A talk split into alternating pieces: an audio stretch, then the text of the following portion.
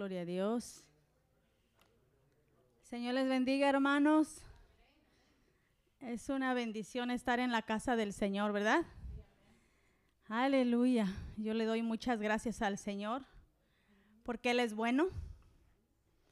A ver, ¿cuántos están agradecidos con Él?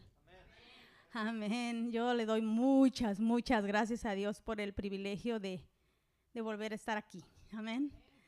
Después de seis meses más o menos. No me había parado acá, ¿verdad? Pero Él es bueno. Ah, podría decirle todo, pero no tenemos mucho tiempo. Solamente le agradezco porque Él ha restaurado mi garganta. Y Él es bueno. Y aquí estamos, ¿verdad? Juntos ah, para adorar su nombre. Eso es lo único que, que venimos a Él, ¿verdad? Hacer esto aquí. Venimos con el fin de exaltarle. venimos con el fin de alabar su grandeza. Amén. Sean bienvenidos a la casa del Señor. Amén. Ah, pues vamos a empezar nuestro servicio. Amén. Y sea bienvenido. Sé que cada uno de ustedes. El Espíritu Santo ya está aquí. Amén. ¿Cuántos van a alabarle? Amén. Yo creo que al reto va a venirse más gente, pero aquí estamos. Amén.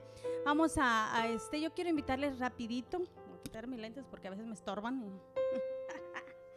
Quiero leer bien. Amén. Este, en Apocalipsis, amén. Lo voy a leer en el capítulo 5, unos versículos solamente, amén.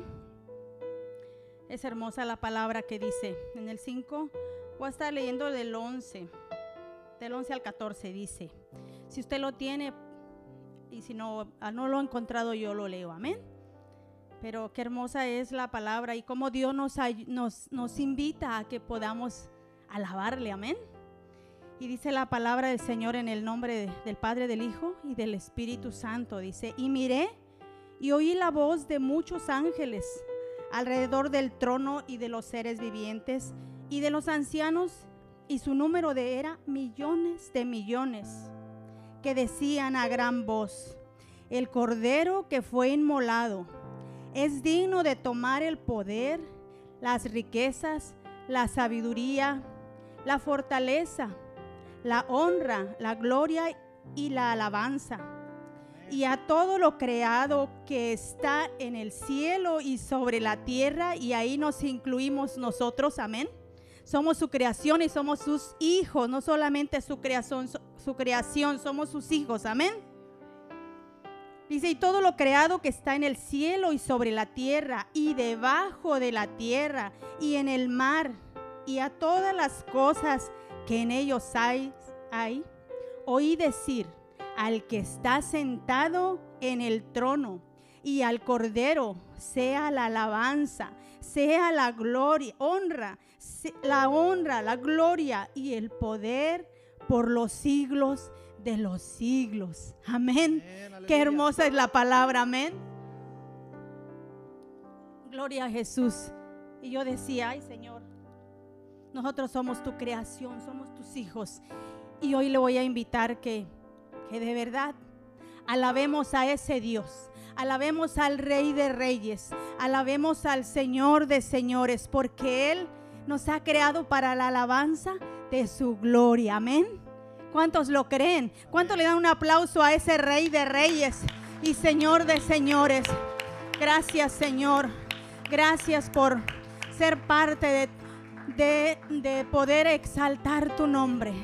Vamos a alabarle y vamos a decirle, Señor, gracias. Gracias porque en esta tarde tú, tú estás aquí, Espíritu Santo. Queremos honrarte, queremos bendecirte, queremos darte la gloria.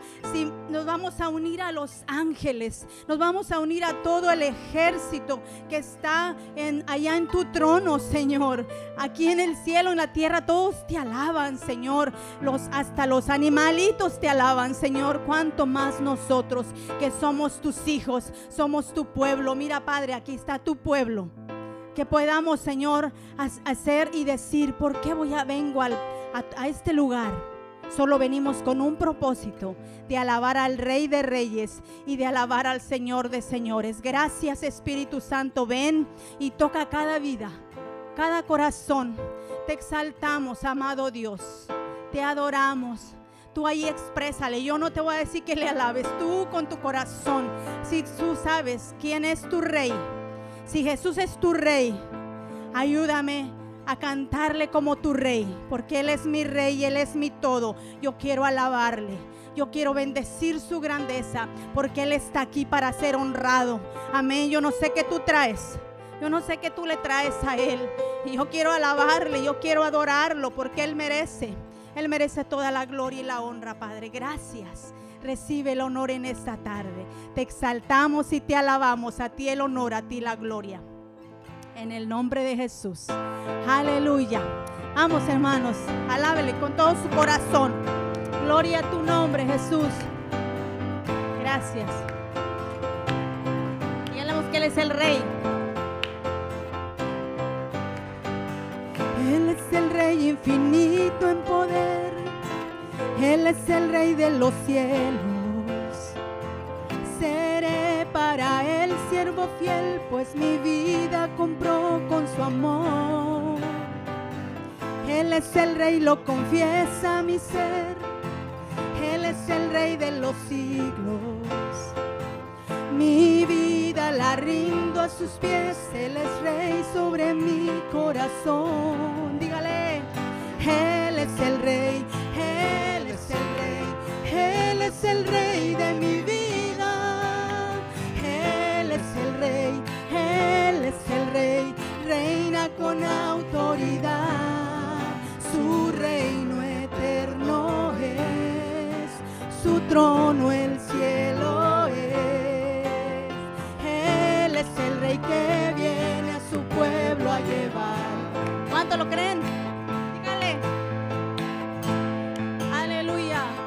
Él es el Rey infinito en poder. Él es el Rey de los cielos. Seré para Él siervo fiel, pues mi vida compró con su amor. Él es el Rey, lo confiesa mi ser. Él es el Rey de los siglos. Mi vida la rindo a sus pies. Él es Rey sobre mi corazón.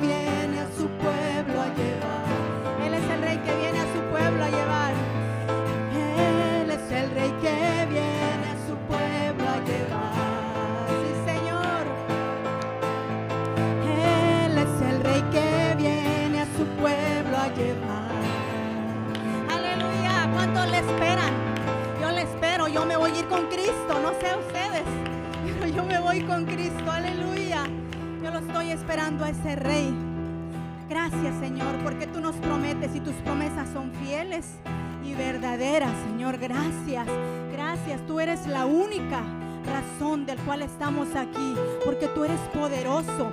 Alábele así, con sus palmas. Anímese, hermano, porque Él está aquí. Aleluya. Te exaltamos, mi Dios. Gracias, Jesús.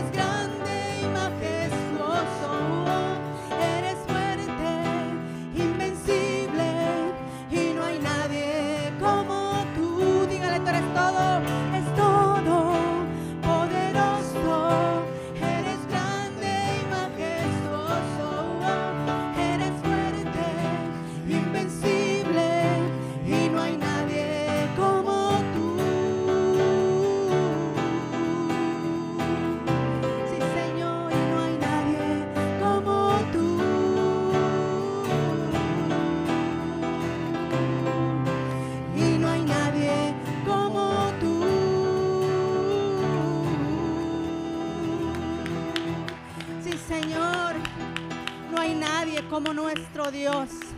No hay nadie como tú, precioso Dios. Dele un fuerte aplauso, más fuerte, porque Él es el Rey de Reyes. Él es Señor de Señores, quien vino a morir por nosotros y a dar su vida, Señor. Gracias, gracias. Por eso te exaltamos. Por eso te alabamos, mi Rey. Yo no sé cuán, gran, cuán agradecido está usted con Él. Pero gracias, Señor, porque tú eres el único que merece la gloria, que merece la honra y todo el honor, Señor. Aquí estamos, Señor. Queremos honrarte en esta tarde, Señor, con nuestra alabanza, con nuestra adoración. Es para ti, Señor. No hay nadie como tú, Jesús. Alábele, te adoramos, Jesús. Gracias, Señor. Tú eres lo único, Señor, en el cual podemos agradecer. Dice tu palabra, Señor, que no hay otro, no hay nadie que se halló allá en el cielo que, que era, que fuera digno de abrir esos sellos, ese libro. Pero tú, Jesús, porque fuiste inmolado.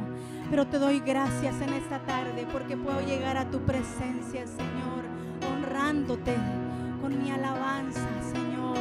Tu palabra dice, Señor, que toda rodilla se doblará en ese día.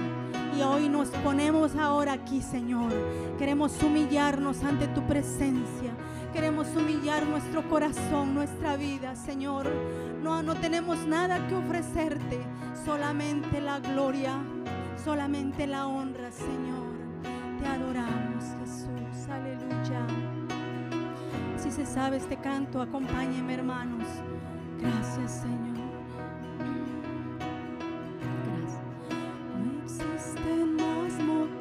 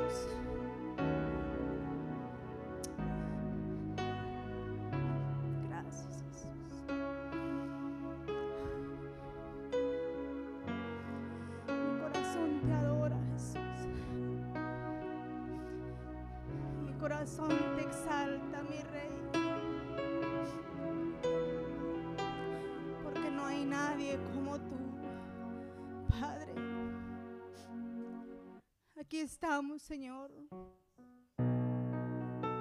Como esa mujer, Señor, que llevó ese frasco de alabastro. Que te ungió, Señor. Yo no sé no sé que cada uno de ustedes le traen al Señor. quiero adorar Porque no hay lugar más precioso, Señor, que es tu presencia. Presencia de tu Espíritu Santo.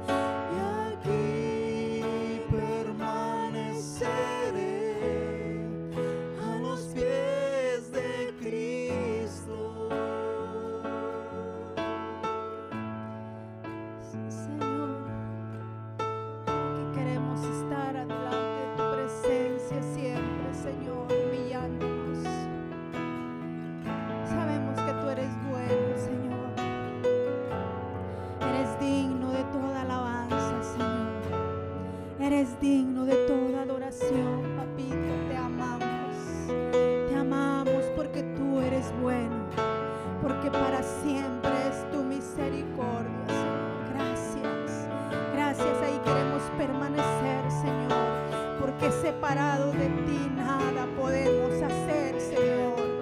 Ayúdanos, Señor, a seguir adelante, Padre, a seguir, Señor, estando en tu presencia, Señor. Es el lugar más seguro, más seguro en el cual podemos estar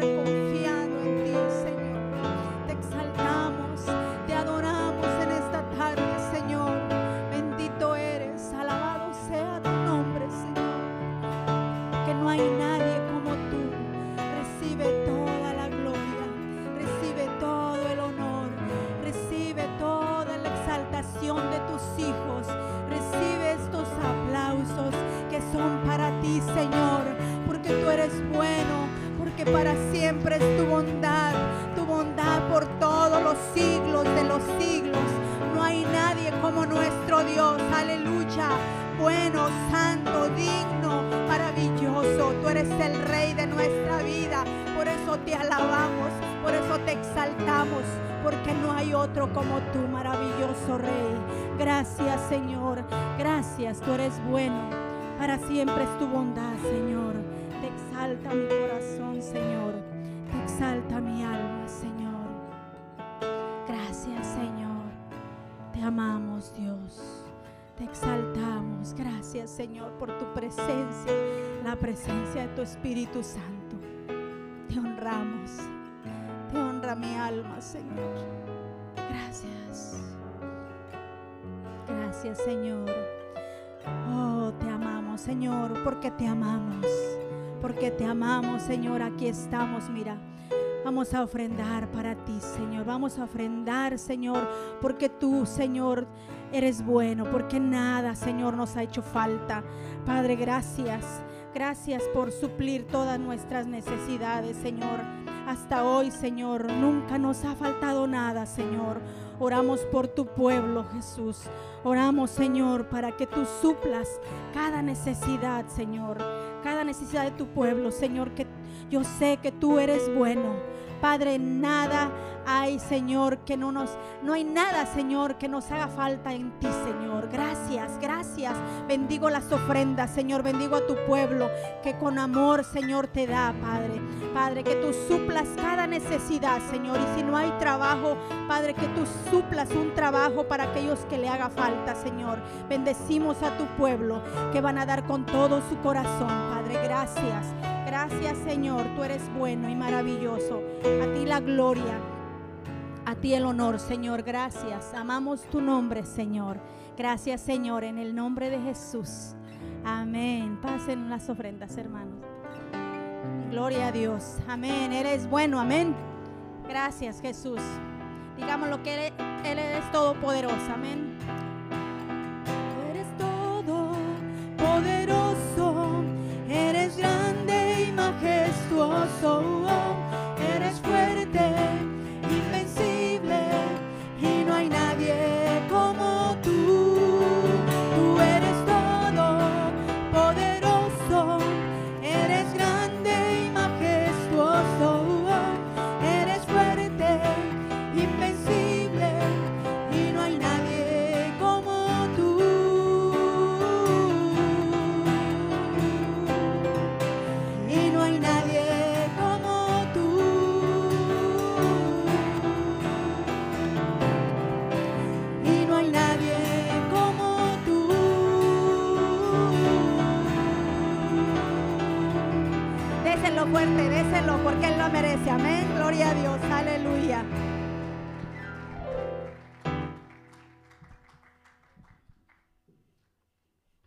Amén. Qué bueno es sentir la presencia de Dios, ¿verdad? Qué bendición cuando como familia podemos juntos adorar al Señor y poder proclamar lo grande, lo bueno, lo maravilloso, lo bondadoso, lo poderoso que Él es. No, parece que no estamos convencidos. Amén. Tenemos un Dios grande, poderoso, maravilloso, sanador, misericordioso. Amén. Y qué bendición que nosotros podemos venir juntos a alabar y adorar al Señor. Amén. Bueno, tengo para ustedes unos anuncios y vamos a, tomar asientos y pueden, ah, vamos a tener un tiempo para algunos anuncios. Primero quisiera preguntar si todos tienen esta hojita azul. Si alguien no la tiene, por favor levante su mano para que aquí hay alguien. Eh, si lo sugieres, podrían por favor ayudarme. Luis y Elvira. Majaya. Luis y Elvira, eh, aquí se necesita, por favor, alguien. Si no tienes esto, por favor, levanta tu mano. Eh, aquí hay, en este papel tenemos eh, un boletín donde están algunas noticias en el lado de adelante y atrás de lo que está sucediendo, algunos anuncios, pero también en la parte de adentro puedes encontrar las notas de la predicación del día. Entonces, no es solamente para que tú sigas durante el servicio la predicación, sino también porque esto te sirve para tus tiempos de estudio con Dios en la semana. Es una bendición que podamos repasar lo que Dios nos está hablando como iglesia y así eh, ayudarnos a que no se, nos entre por un oído y nos salga por el otro, ¿verdad? Entonces, qué bendición. Bienvenidos todos aquí. Hay alguien que hoy viene y nos visita por primera vez. Si puede levantar su mano. ¿Hay alguien que nos visita por primera vez? Ay, el esposo de Flor, bienvenido. Vamos a dar un aplauso. Bienvenido una vez más. ¿Hay alguien por aquí que nos visita por primera vez? Ah, por allá hay otra persona. Bienvenido, Dios te bendiga. ¿Todos los tres? Ok. Por favor, díganos su nombre. ¿Quién nos invitó?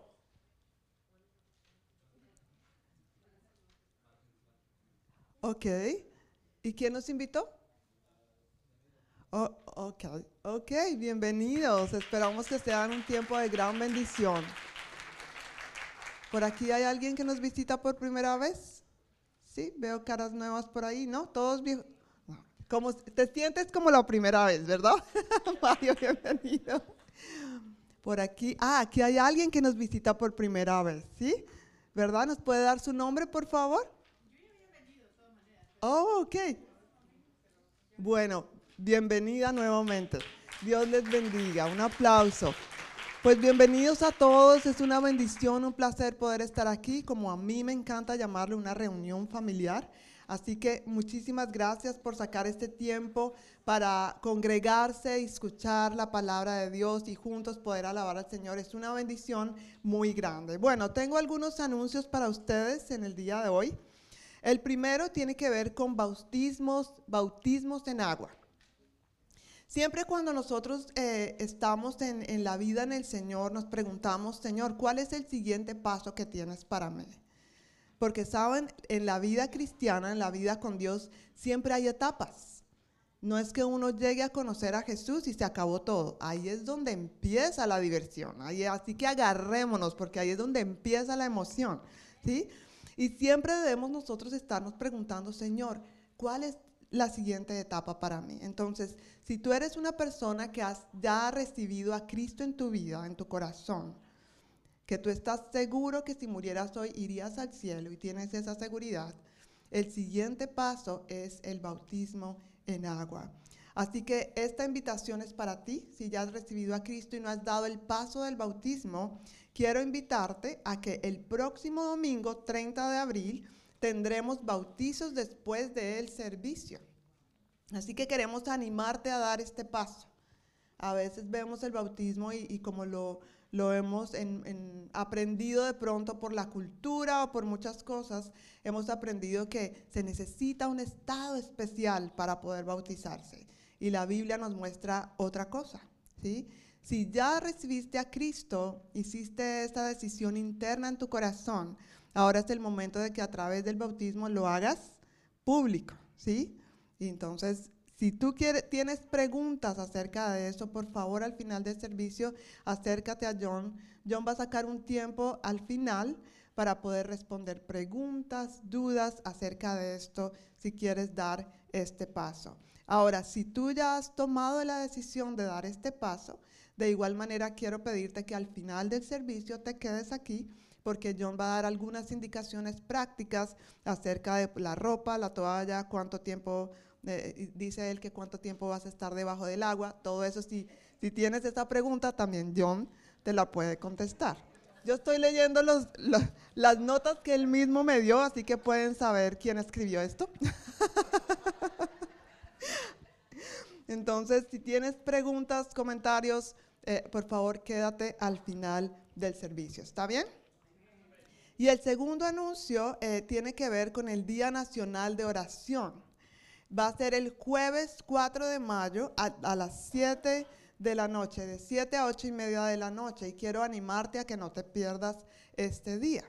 ¿Cómo nació eh, o cómo se estableció este Día Nacional de Oración? Es un día que fue establecido por el Congreso de los Estados Unidos en 1952 y en 1988 se instauró su celebración anual el primer jueves de mayo.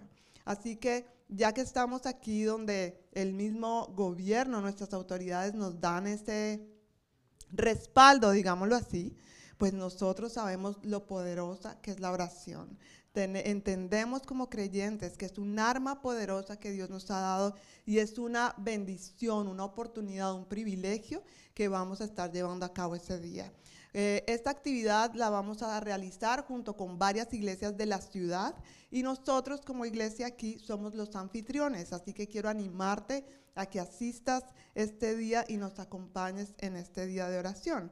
Jeremías 29, 7 dice lo siguiente. Y trabajen por la paz y prosperidad de la ciudad donde los envié al destierro. Pidan al Señor por la ciudad, porque del bienestar de la ciudad dependerá el bienestar de ustedes. A veces podríamos decir, ah, bueno, pues este no es mi país, ¿cierto? Pero vivimos aquí. Nuestros hijos están aquí y estamos agradecidos por lo que esta tierra nos ha dado, ¿verdad? Entonces vamos a orar por esta ciudad, vamos a orar por estas tierras, vamos a bendecirlas, así como dice su palabra. Amén. Y antes de mandar a los niños a la escuela dominical, yo quiero simplemente mencionar que ayer tuvimos nuestra conferencia de mujeres. De verdad fue un tiempo poderosísimo en las manos de Dios, las que estuvieron, de verdad, saben, nos sentimos extropiadísimas, o sea, súper cansadas. Pero eso lloramos, reímos y recibimos mucho. De verdad fue un tiempo muy especial y yo quiero animarte a ti, mujer, que si no fuiste a esta conferencia por alguna razón y sé que a veces hay compromisos, por favor desde ahora aparta este, eh, bueno, no les voy a decir la fecha todavía, pero en el mes de abril, el próximo año, vamos a tener nuestra conferencia de mujeres nuevamente. Y nosotros vamos a, hacer los anfitriones.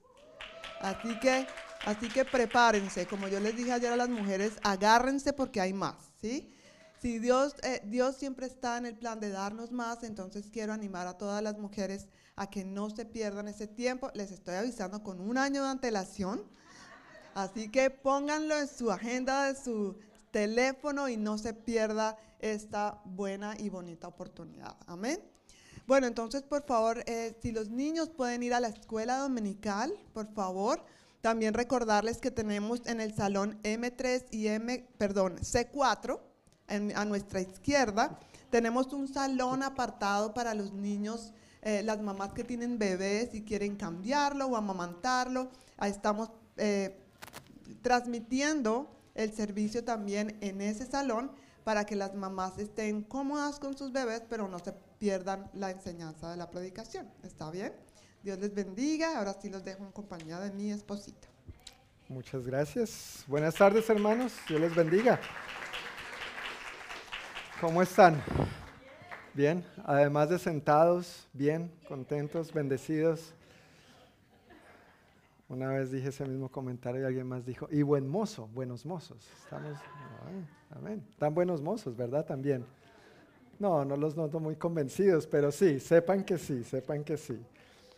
Somos, somos creados a imagen y semejanza de Dios y yo creo que Dios es bonito, ¿no es cierto? Dios nos creó a su imagen y semejanza, entonces somos una manifestación, un rasgo en algún sentido de, de quién es Dios, de cómo es Dios y eso es una gran una gran bendición. Pues bueno, estamos en nuestra serie de enseñanzas acerca del libro de los Hechos, que he titulado Hasta lo último de la tierra. Por varios domingos hemos estado en esta enseñanza, en esta serie. Obviamente va a ser una serie bien, bien, bien amplia, bien larga. Apenas vamos en el capítulo 2, en el versículo 42. Vamos a estar allí en ese solo versículo por varios domingos también. Pero estamos viendo detalladamente cuatro prácticas fundamentales de la iglesia. Al detenernos en Hechos 2.42 estamos viendo cuatro prácticas fundamentales de la iglesia. Anteriormente vimos que cuando Pedro predicó el Evangelio el día de Pentecostés, recuerdan esta historia, después de haber sido lleno del Espíritu Santo, se levantó con valentía, predicó el Evangelio y la gente respondió a este llamado del Evangelio y su respuesta fue completa. Esa respuesta fue que se arrepintieron, esa respuesta fue que se bautizaron en agua, esa respuesta fue que fueron llenos del Espíritu Santo y esa respuesta fue que se unieron a la iglesia. Cuando uno le predican el Evangelio, al uno responder al Evangelio uno tiene que responder completo, no a medias. Arrepentimiento, bautismo en agua y vuelvo a decir lo que anunciamos hace un momento, si ya has aceptado a Cristo pero no te has bautizado en agua, este es el momento, bautízate en agua. Esta gente ah, llegó a Cristo e inmediatamente dio el paso de obediencia del bautismo en agua. No hubo que esperar mayor cosa, no hubo que esperar a quién sabe qué, sino que inmediatamente obedecieron, se arrepintieron de sus pecados y dieron el primer paso de obediencia que encontramos en la palabra, que es el bautismo en agua. Pero también fueron llenos del Espíritu Santo, empezaron a hablar en nuevas lenguas y concluye diciendo el versículo 41 en Hechos 2 que estos tres mil nuevos creyentes junto con los 120 que ya estaban se unieron a la iglesia. Ahí vemos conformada la primera iglesia de manera milagrosa, poderosa y gloriosa, de alguna manera que el ser humano no pudo haber tenido que ver con eso. No fue la elocuencia de Pedro, no fue porque Pedro fuera muy buen predicador ni, ni, ni, ni, tuviera mucha gracia o carisma para esto. Fue porque Dios mismo lo hizo por medio de Pedro. Amén. Y nosotros tenemos que disponernos de igual manera para lo que Dios quiere hacer en nosotros y a través de nosotros, para nuestra propia bendición, pero para la bendición de muchos otros, para que lleguen a conocerlo a Él también. Así que este nuevo grupo de, nuevos creyentes, junto con los apóstoles y los demás que habían creído en el Señor hasta ese momento, conformaron la primera iglesia. Y lo que ellos empezaron a hacer, como ellos empezaron a vivir, a lo que ellos se dedicaban, eh, generó algo importante en la iglesia en ese momento y es también a lo que nosotros necesitamos seguir dedicándonos hoy en día, a lo que necesitamos, en lo que necesitamos mantenernos firmes, en lo que necesitamos perseverar, porque eso es lo que hace la diferencia. Como la iglesia vivió en aquel momento, es como la iglesia necesitamos seguir viviendo hoy en día. Esto no ha cambiado, esto no ha pasado de moda. Lo que el Señor hizo en ese momento y cómo la iglesia respondió en ese momento sigue siendo vigente para nosotros, la iglesia del Señor, hoy en día. Amén. Y eso es lo que estamos viendo detallada y ampliamente en Hechos capítulo 2, versículo 42. Así que si tienes tu Biblia, quiero pedirte que por favor la abras conmigo allí. Vamos a leer esta porción. Seguramente al término de unos cinco domingos más terminaremos este versículo y ojalá ya hayamos memorizado este versículo también. Hechos 2.42. ¿Estamos ahí? Dice, todos los creyentes se dedicaban a las enseñanzas de los apóstoles, a la comunión fraternal, a practicar juntos en las comidas, entre ellas la cena del Señor y a la oración. Pues Padre, venimos ante tu presencia una vez más llenos de gratitud. Llenos de gratitud, Señor, por quien tú eres y por lo que tú has hecho en nuestras vidas. Gracias por tu amor, Señor. Gracias por tu gracia. Gracias por tu misericordia. Celebramos el Dios bueno y maravilloso que tú eres. Celebramos, Señor, que hoy podamos estar reunidos en este lugar y te agradecemos por un día más de vida que tú nos das. Gracias por la salud. Gracias por atender de todas nuestras necesidades, Señor. Y ahora nos disponemos, Dios, para recibir tu palabra. Gracias por permitirnos preparar nuestro corazón por medio de la alabanza y que ahora, Señor, en espíritu, alma y cuerpo, estemos enfocados y centrados en tu palabra y en lo que tú quieras hablarnos individualmente y como congregación también. En el nombre de Jesús. Amén. Amén. Entonces, Hechos 2.42 es esta escritura donde vemos cuatro prácticas fundamentales de la iglesia, quiero repetirlas una vez más. Dice que todos los creyentes se dedicaban en primer lugar a qué? A la enseñanza de los apóstoles, ¿verdad? Sí, sí dice eso ahí en tu Biblia. Sí, estamos en Hechos 2.42, ¿verdad? Todos los creyentes se dedicaban a las enseñanzas de los apóstoles. En segundo lugar, a la comunión fraternal en tercer lugar, a participar juntos en las comidas. Esta es la que normalmente no se nos olvida. Esta es la que no necesitamos que se nos esté recordando, ¿verdad? Pero también es parte importante y aclara aquí que entre ellas la cena del Señor y número cuatro, la oración. Estas son las cuatro prácticas fundamentales de la iglesia en aquel entonces. Vuelvo y reitero, es gente que se acaba de convertir a Cristo y de una vez empezaron a tomar esto en serio. Porque el cristianismo no es para jugar. El cristianismo es en serio. Cristo dio su vida en la cruz por ti y por mí en serio. Él no estaba jugando. Él no estaba vacilando, él no estaba que sí, que no, que ahora sí, que ahora no. Él lo hizo y lo hizo en serio. Y por eso nuestra respuesta al Señor debe ser igualmente completa y debe ser en serio. Amén. Debe ser con compromiso, debe ser con convicción y por supuesto que esa convicción cuando viene del Espíritu Santo, que es el único que nos puede convencer bíblicamente hablando, pues que nosotros respondamos obedientemente. Amén. Que nosotros seamos unos creyentes, una iglesia obediente a lo que el Señor nos está llamando a hacer. Retomando un poquitito solamente de dónde empezamos el domingo pasado, estas cuatro prácticas fundamentales, estaba mencionando en cuanto a dedicarnos a la enseñanza de los apóstoles, que los apóstoles no tenían este maravilloso libro que tú y yo tenemos hoy en día. Ellos no tenían la Biblia completa como tú y yo la tenemos hoy. Entonces la enseñanza que ellos estaban dando era la enseñanza que ellos habían recibido de Jesús y ahora ellos simplemente la estaban transmitiendo. Ellos estaban dando por gracia lo que por gracia habían recibido. Mateo 18. Mateo 28, 18 al 20 es otra porción que ellos estaban obedeciendo. Jesús les dijo, por tanto, vayan y hagan discípulos de todas las naciones. Y otra vez, mira, bautizándolos en el nombre del Padre y del Hijo y del Espíritu Santo. Y he aquí yo estaré con ustedes cuando se porten bien. No, yo estaré con ustedes siempre, todos los días, hasta el fin del mundo. Qué bueno que nuestro Dios es así de fiel. Portándonos bien o no tan bien, Dios ha prometido estar contigo. E, eso es asombroso. Porque nosotros como seres humanos necesitamos aprender de la fidelidad de Dios. Apenas alguien nos hace algo de una vez, ya empezamos a ponernos a la defensiva, ¿no? ¿Sí, les ha pasado solamente a mí? No, nos pasa, ¿verdad? Nos pasa. Necesitamos aprender más y más de nuestro Dios, de su fidelidad, de su amor, de su naturaleza inmutable, de poder mantenernos fiel pase lo que pase. Así que ellos están ahora simplemente obedeciendo lo que el Señor les había dicho de ir y hacer discípulos, de ir y enseñar a otros a obedecer lo que Él les había enseñado a ellos y eso incluía también el bautismo en agua. Nosotros podemos ver que en los evangelios Jesús obviamente enseñó muchísimos temas, tocó diversas áreas de la vida, así que lo que ellos tenían para enseñar era mucho porque habían recibido mucho. Pero hay una escritura que encontramos, o por lo menos yo personalmente en la que me encuentro, que Jesús condensó muy bien su enseñanza, Jesús condensó muy bien su mensaje y es Marcos capítulo 1, versículos 14 y 15. No lo vamos a leer todo, pero en tus notas está la frase en la que quiero enfocarme.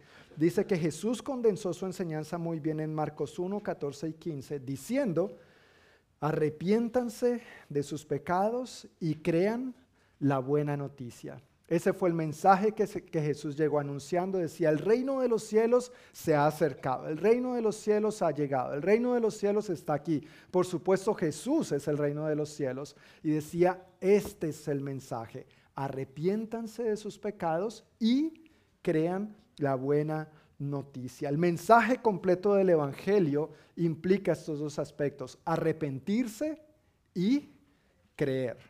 No es el uno, ni tampoco es solamente el otro. Arrepiéntanse de sus pecados y crean la buena noticia es el mensaje completo de Jesús. El domingo pasado vimos ampliamente lo que es arrepentirse de los pecados. ¿Recuerdas? Hablamos de lo que significa pecado, que es la palabra que se usaba en la antigüedad cuando practicaban tiro al blanco con el arco. Y al no dar en el blanco, la frase que la gente usaba era pequé.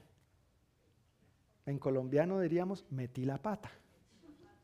En mexicano, la regué. A ver, ¿qué otra nacionalidad, qué otra expresión tenemos aquí? ¿Cómo dicen en El Salvador? No, ni idea. Pero se entiende, ¿verdad? Pero se entiende. Bueno, la regué, metí la pata, no di en el blanco, pequé. Eso es pecar, por lo tanto todos hemos pecado, porque cuando se trata de la voluntad de Dios, no siempre damos en el blanco, no siempre damos en el blanco.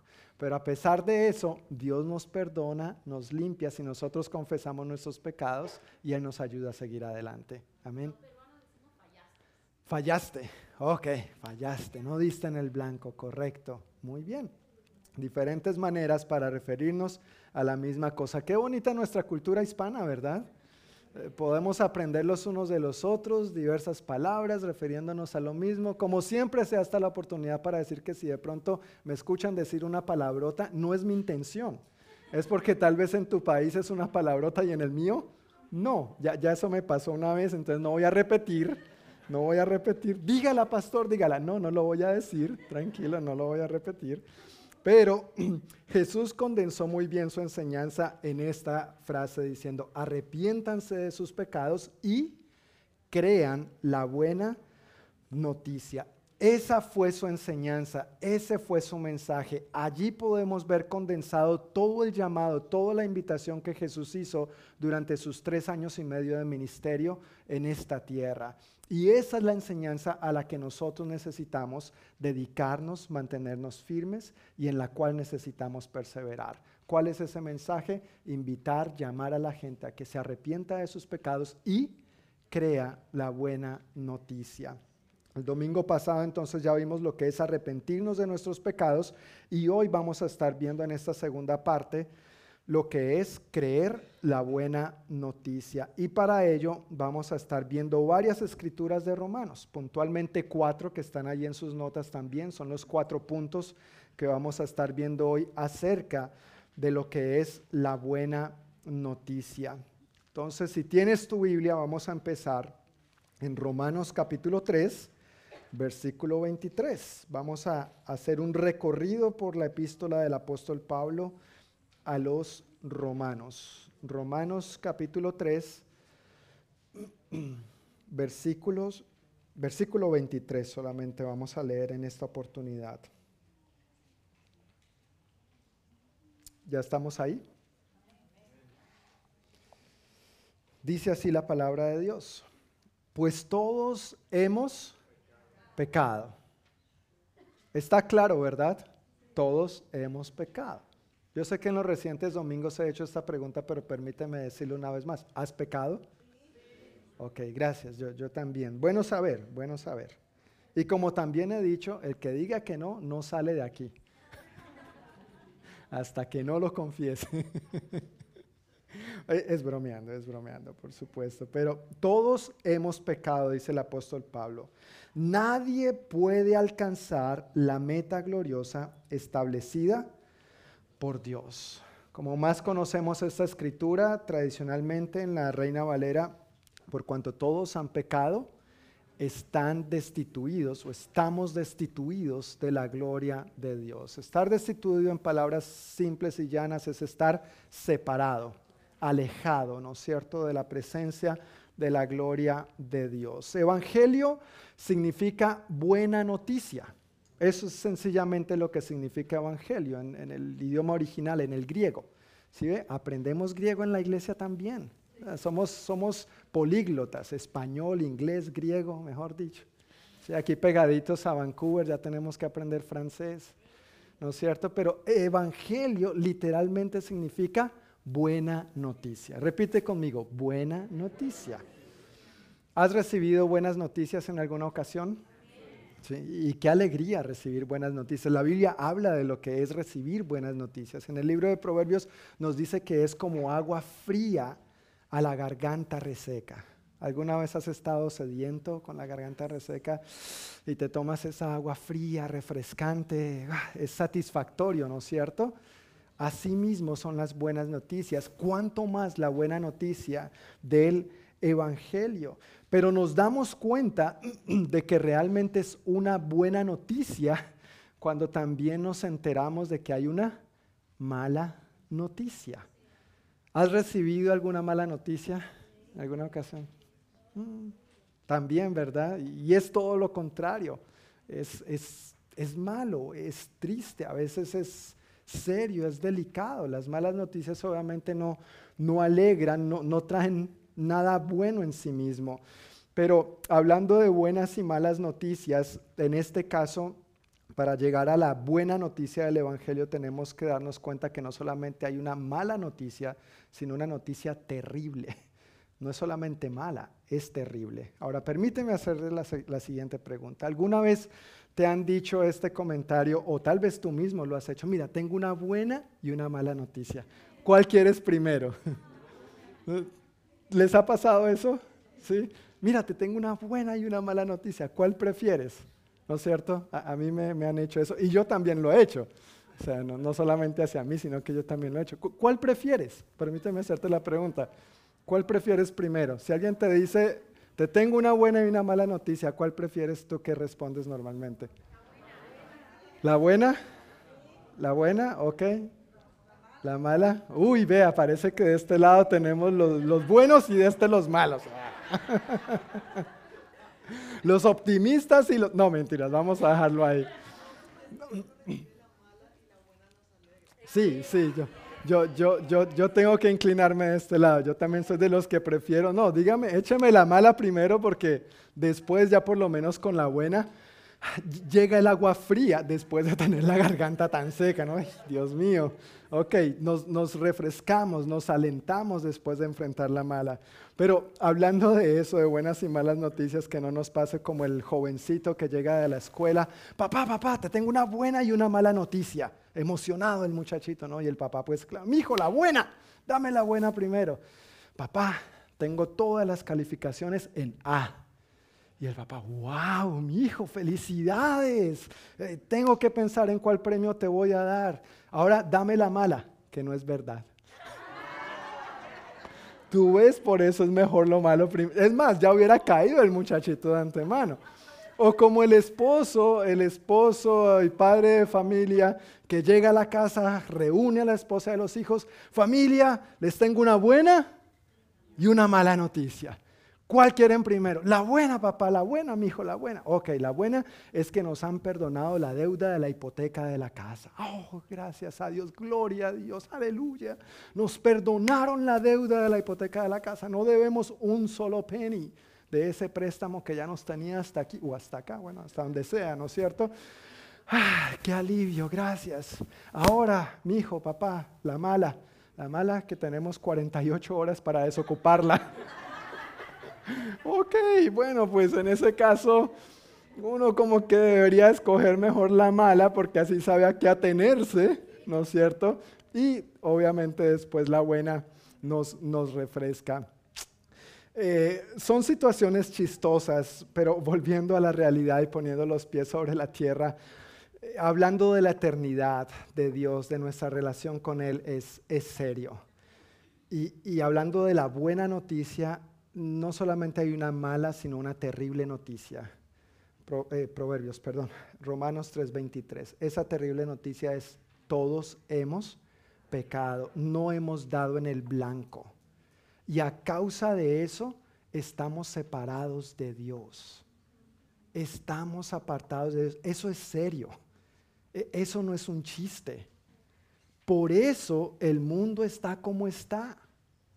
Por eso a veces tú y yo nos hemos metido en líos. Por eso a veces hemos tomado malas decisiones, porque hemos estado separados de Dios y hemos creído que no las sabemos todas y que no necesitamos de Él y que podemos hacer nuestra vida como nosotros queramos. Y después nos damos cuenta que estamos mal, que hay consecuencias de esas malas decisiones, que hay un resultado de cada una de estas cosas. Y esa mala noticia como bien leímos en Romanos, es que hemos pecado, a causa de ello estamos separados de Dios, pero también lo que quiere dejar dicho esta escritura, y lo vamos a leer en otras más adelante, es que es imposible alcanzar o llegar a Dios por nuestros propios méritos, por nuestros propios medios o por nuestros propios esfuerzos. La idea de lo que el apóstol Pablo está explicando aquí es, mira, tú estás en un lado, Dios está en el otro y en el centro hay un abismo que no tiene fin. Y no hay manera humana en que tú y yo podamos construir un puente para llegar de donde estamos y alcanzar a Dios. Así de terrible es la mala noticia. Por nuestros propios medios, méritos o esfuerzos, no podemos alcanzar a Dios. Y hablando de que a causa de eso estamos separados de Dios, esto es lo que quiere decir estar separado de Dios no contar con su favor, no contar con su gracia, no contar con su amor, no contar con su bondad, no contar con su bendición, no contar con su amistad. Pero más que todo eso es no contar con Él mismo, es no contar con su presencia. No me interesa solamente contar con las bendiciones de Dios, con las bendiciones de Dios. Me interesa contar con Dios. Si tenemos a Dios en nuestras, en nuestras vidas, sus bendiciones nos van a alcanzar sus bendiciones nos van a tocar, sus bendiciones nos van a llegar. Pero el hecho de que una persona quiera solamente las bendiciones de Dios, no necesariamente quiere decir de que quiera y reconozca a Dios en su vida. Por eso primero lo primero, primero a Dios. Amén. El resto viene por añadidura. Lo más terrible de estar separado de Dios, lo que literalmente significa esto, es que es estar muerto en vida. Esa es la condición del ser humano sin Cristo. Esa es la terrible noticia de la que nos está hablando Romanos 3, 23. John, pero ¿cómo así? ¿No estábamos hablando de creer la buena noticia? Es que para allá vamos. Recuerda, ¿cuál quieres primero? ¿La mala o la buena? Hay que comenzar por la mala para terminar con la buena. Ah, gracias Señor por estas buenas ideas, ¿verdad? Y estas buenas noticias. Pero es una terrible noticia estar muerto en vida. Hemos visto tal vez en la televisión películas de los muertos vivientes, ¿no es cierto? Películas de ficción. Pues bueno, eso no es ficción. Esa es la condición espiritual de la humanidad. Se está vivo físicamente, pero espiritualmente está muerto, está separado de Dios. Otra palabra literal para el significado de lo que es muerte es separación. Por eso el apóstol Pablo está haciendo este uso de palabras, muerte y separación. Estar muerto es estar separado. Cuando una persona muere físicamente, su, alma, su espíritu, lo que Dios con lo que Dios nos infundió vida, se separa del cuerpo físico. Espiritualmente hablando, en la relación con Dios, una persona sin Cristo está apartada, muerta, separada de Dios, y eso es una noticia terrible. Personalmente, personalmente, pienso que nadie conscientemente hablando y en su sano juicio, nadie quisiera estar separado de Dios. Nadie quisiera estar en esa condición que acabo de describir, de no contar con su favor, su gracia, su amor, su bondad, su bendición, su amistad, con su presencia. Nadie quisiera estar en esta condición de estar muerto en vida. Nadie quiere estar separado de Dios ahora, ni mucho menos por la eternidad. Porque esta vida física en algún momento va a terminar, ¿verdad? esta vida físicamente hablando sean 50, 60, 80, 100 años, ciento y pico, algún día se va a terminar aquí. Pero somos seres eternos. Dios nos creó para la eternidad. La diferencia es dónde vas a pasar tu eternidad. ¿La vas a pasar con Dios o la vas a pasar sin Dios? ¿En el cielo o en el infierno? Solo hay dos lugares, no hay término medio. La Biblia es muy clara al respecto. No hay punto de, de, negociar eso. O se está con Dios o se está sin Dios. Así que personalmente pienso que cualquier persona conscientemente hablando y en su sano juicio no quisiera estar, como Pablo nos está diciendo en Romanos 3:23, separado de Dios, ni ahora ni por la eternidad. Tal vez alguien podría preguntarse, pero ¿qué tan malo puede ser?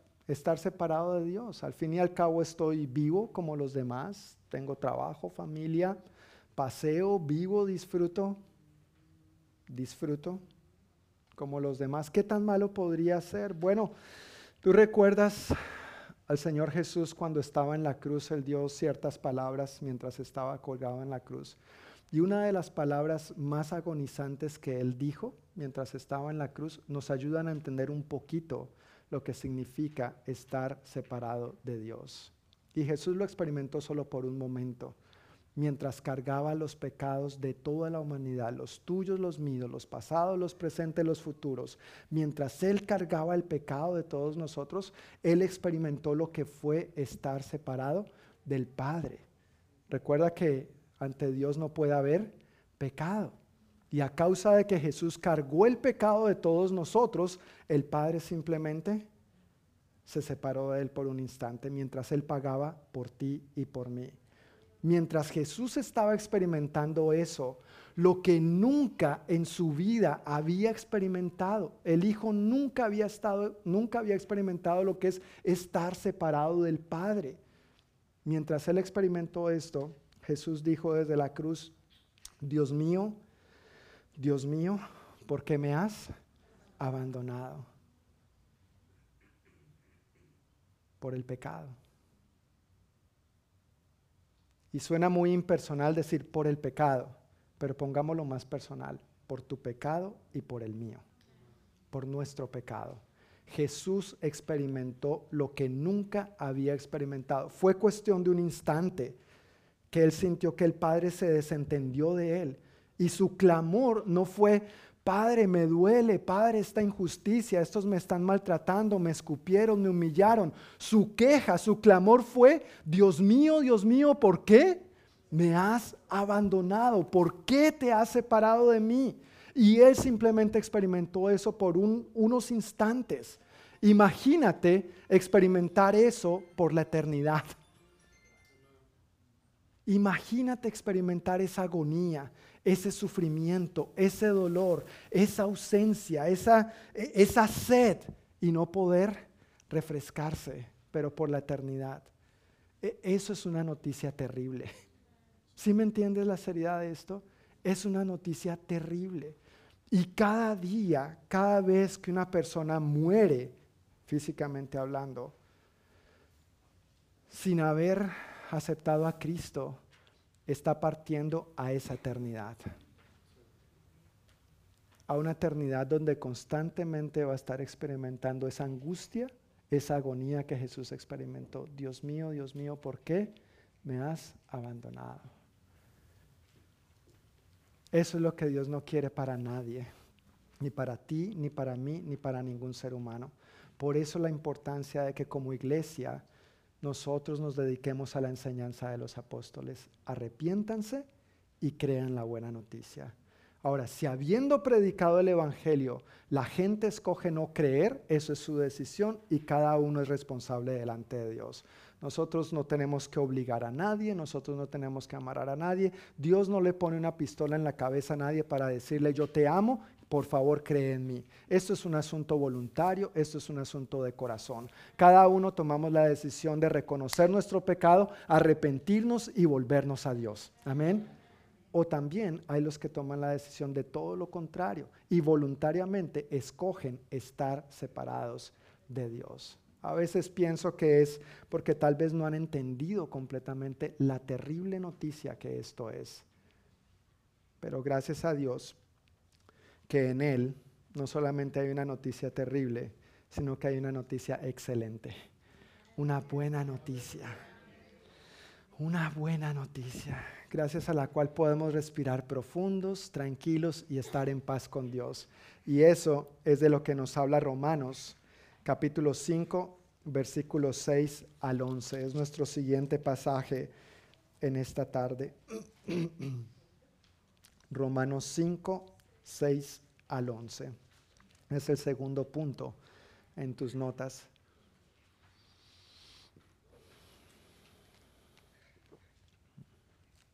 ¿Ya estamos ahí? Mira cómo empieza diciendo el apóstol Pablo cuando éramos totalmente incapaces de salvarnos. Si una persona piensa que puede salvarse a sí misma, tiene que saber esto. El ser humano es totalmente incapaz de salvarse a sí mismo.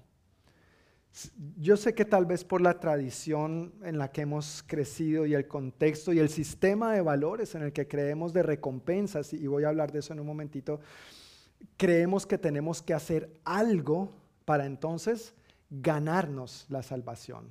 Si de pronto pensaste así en algún momento de tu vida, ¿sí o no? ¿No es cierto? Uno tiene que hacer algo, hacer buenas obras, por ejemplo, para entonces recibir acá. Yo me he portado también que Dios tiene.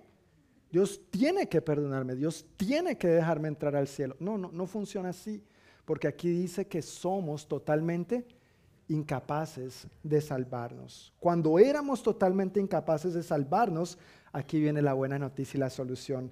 Cristo en el momento preciso murió por nosotros, pecadores. Ahora bien, casi nadie se ofrecería a morir por una persona honrada, aunque tal vez alguien podría estar dispuesto a dar su vida por una persona extraordinariamente buena. Versículo 8 pero Dios mostró el gran amor que nos tiene al enviar a Cristo a morir por nosotros cuando todavía éramos pecadores. Entonces, ya que hemos sido hechos justos a los ojos de Dios por la sangre de Cristo, ¿por qué? Por, la sangre de Cristo, no por tus buenas obras, no porque tú seas tan buena gente, no porque tú seas tan buen mozo, buena moza, sino por la sangre de Cristo con toda seguridad, Él nos salvará de la condenación de Dios. Mira, con toda seguridad, la promesa de Dios es segura, no es como Capulina. A lo mejor, quién sabe, puede ser tal vez.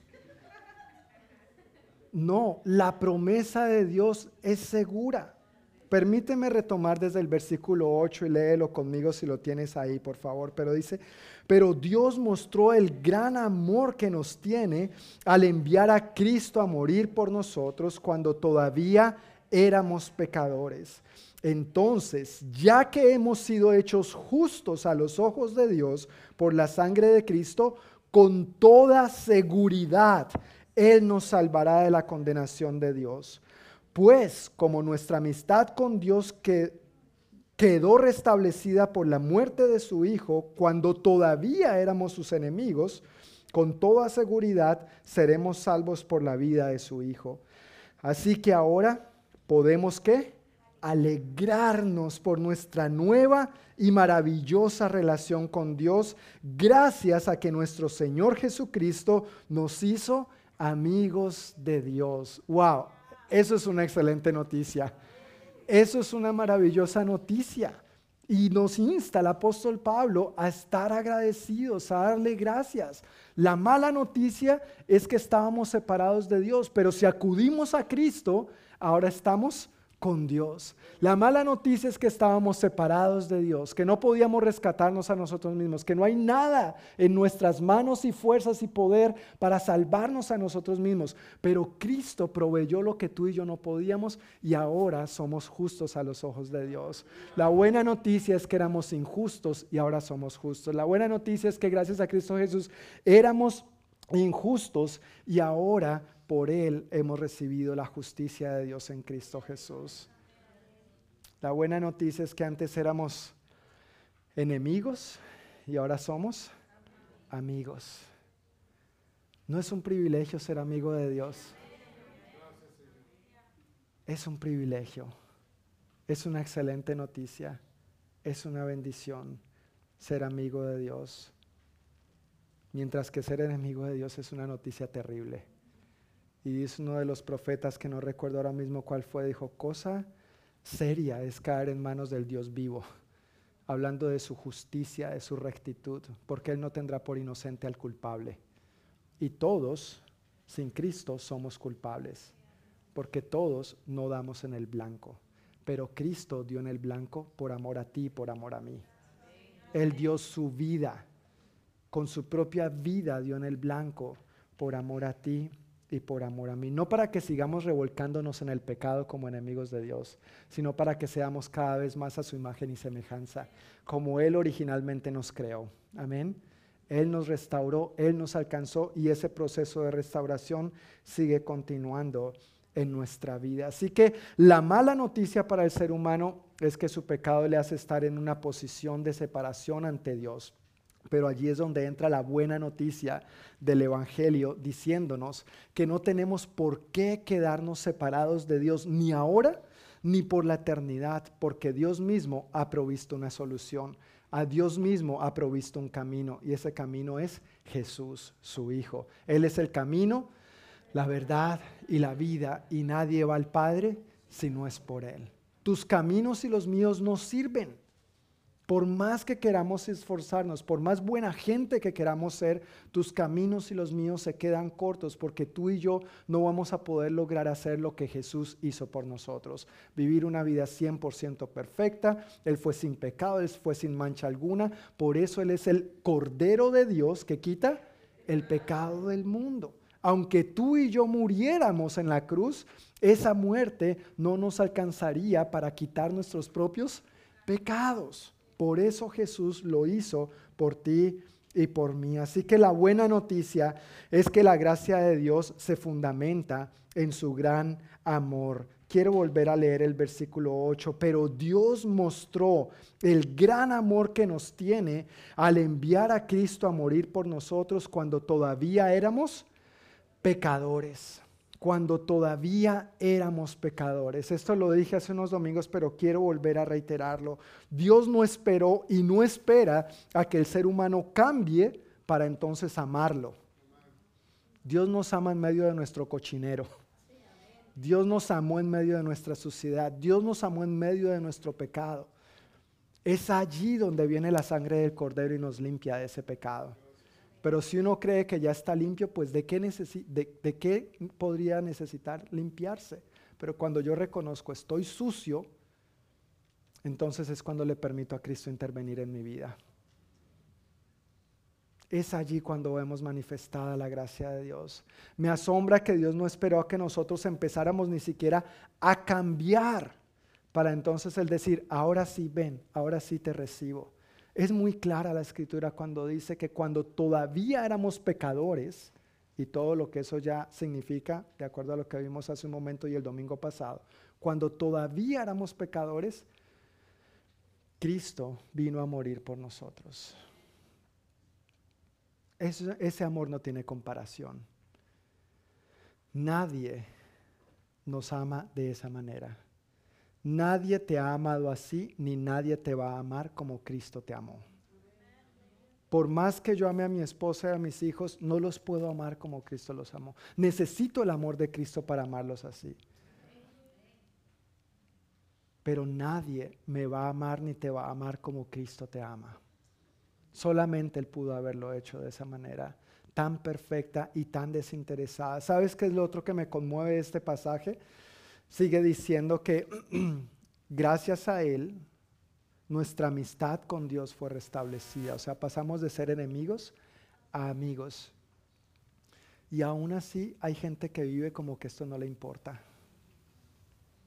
Eso duele. Y, y, no me refiero solamente a gente afuera o gente sin Cristo, sino a una gente que se llama cristiana.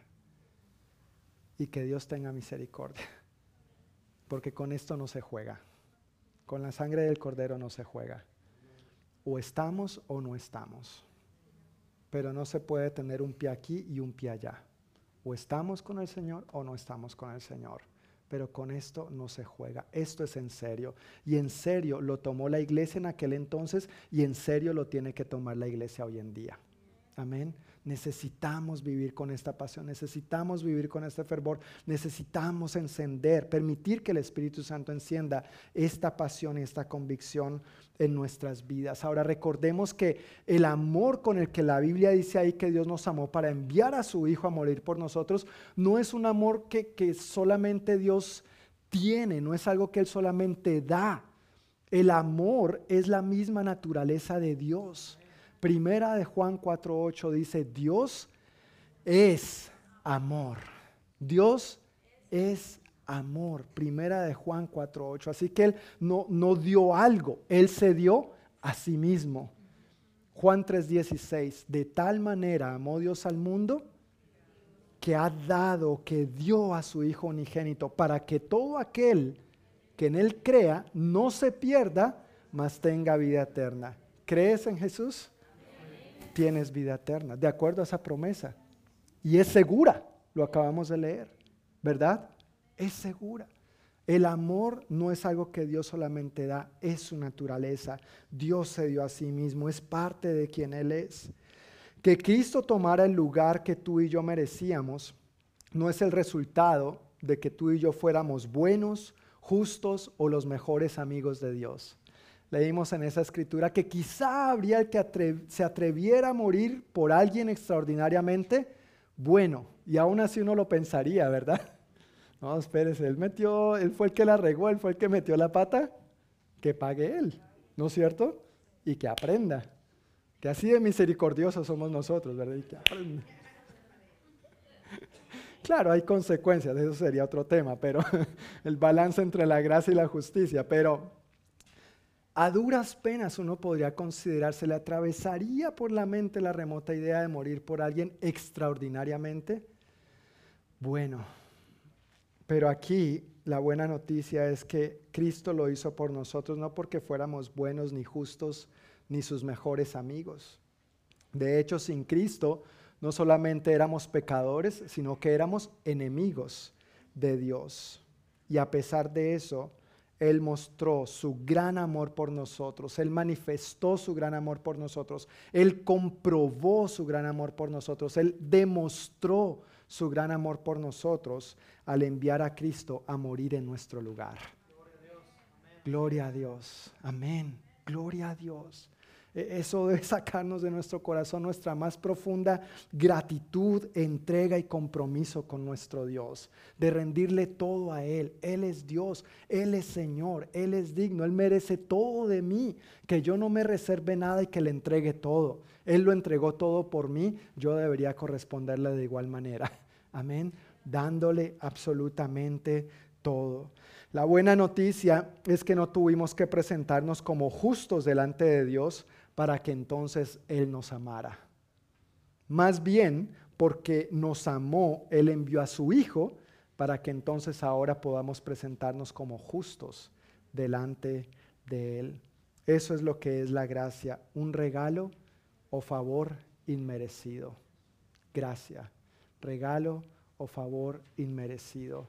Sea donde sea que tú y yo nos hayamos encontrado en la vida, y sin necesariamente hablar de un estilo de vida completamente desordenado y de terrible pecado, de todas maneras, por más buen portados que tú y yo hayamos sido, no hemos dado en el blanco.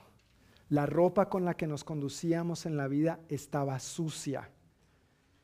Y vino Jesús y no solamente nos dijo la mala noticia, tu ropa está sucia, el pecado, lo que sea que tú y yo hayamos hecho, sino que nos dijo, mi hijo, aquí está el detergente, aquí está la lavadora, yo te la quito, yo te la lavo, yo te la seco, yo te la plancho, yo te la pongo. Todo está hecho, todo está hecho. ¿Recuerdas la palabra tetelestai? Consumado es, todo está hecho, todo está pago y todo lo hizo Él. Por eso tú y yo no tenemos mérito alguno. No es por obras, no es por nuestra propia voluntad, es por el amor y la gracia de Dios. Ese regalo inmerecido, ese favor inmerecido, eso es su gracia. Y eso nos lleva a la siguiente escritura en Romanos 6, 20 al 23. Romanos capítulo 6, versículos 20 al 23. Cuando eran esclavos del pecado, estaban libres de la obligación de hacer lo correcto. En otras palabras, sin Cristo uno es esclavo de qué? Del pecado. Así de sencillo. La, la, gente piensa que sin Cristo uno es libre. No, no, no. Lo que pasa es que se confunde libertad con libertinaje. Se cree que sin Cristo entonces porque hago lo que me dé la gana, cuando me dé la gana, con quien me dé la gana, la hora que me dé la gana, tengo libertad. No, eso se llama esclavitud. Y es esclavitud del pecado. Eso no es libertad, eso es libertinaje. Y cuando uno anda sin Cristo, aunque uno piense que está viviendo libre, en realidad eso es lo que el diablo mentiroso quiere que uno crea o que la gente quiere que crea. Pero aquí nos damos cuenta que la luz del Evangelio resplandece en nuestros corazones y ahora nos dice el apóstol Pablo, cuando eran esclavos del pecado, estaban libres de la obligación de hacer lo correcto. ¿Y cuál fue la consecuencia? Que ahora están avergonzados de las cosas que solían hacer, cosas que terminan en la condenación eterna. Pero ahora quedaron libres del poder del pecado y se han hecho esclavos de Dios. Amén. Ya no somos esclavos del pecado si tenemos a Cristo Jesús. Somos esclavos de Dios y no por obligación, sino voluntariamente y por amor. Ahora hacen las cosas que llevan a la santidad. Claro, pecamos, metemos la pata, la regamos, fallamos, no damos en el blanco, pero ya no vivimos ese estilo de vida. Ahora procuramos vivir de una manera agradable a Dios, ¿verdad? Eso es a lo que la Biblia se refiere con santidad y que dan como perdón, y que dan como resultado la vida eterna. Y aquí viene el énfasis que quiero tocar, versículo 23. Pues la paga, del, la paga que deja el pecado es la muerte, pero el regalo que Dios da es la vida eterna por medio de Cristo Jesús, nuestro Señor. La paga que deja el pecado es la muerte, pero el regalo que Dios da es la vida eterna por medio de Cristo Jesús, nuestro Señor. El ejemplo que el apóstol Pablo está tratando de tocar aquí tiene que ver con la situación laboral. Si tú tienes un trabajo, si tú tienes un empleo, tú, llevas a cabo un determinado trabajo, una determinada actividad, y a cambio ¿qué recibes?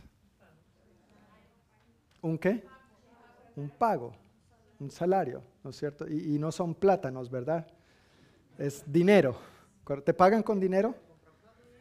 Pero con ese dinero puedes comprar plata. Amén. Gracias Señor, ¿verdad? Por su provisión para poder. Pero recibes ese pago, un cheque, ¿no es cierto? recibes un salario. Si, si fuera voluntario, entonces no sería un trabajo, ¿no es cierto? Eh, porque llevas a cabo un trabajo en tu empleo, a cambio recibes un pago. De igual manera, aquí el pecado es comparado con realizar un pago, una determinada actividad que también rinde sus frutos. Uno peca y lo que recibe a cambio es un cheque que dice muerte.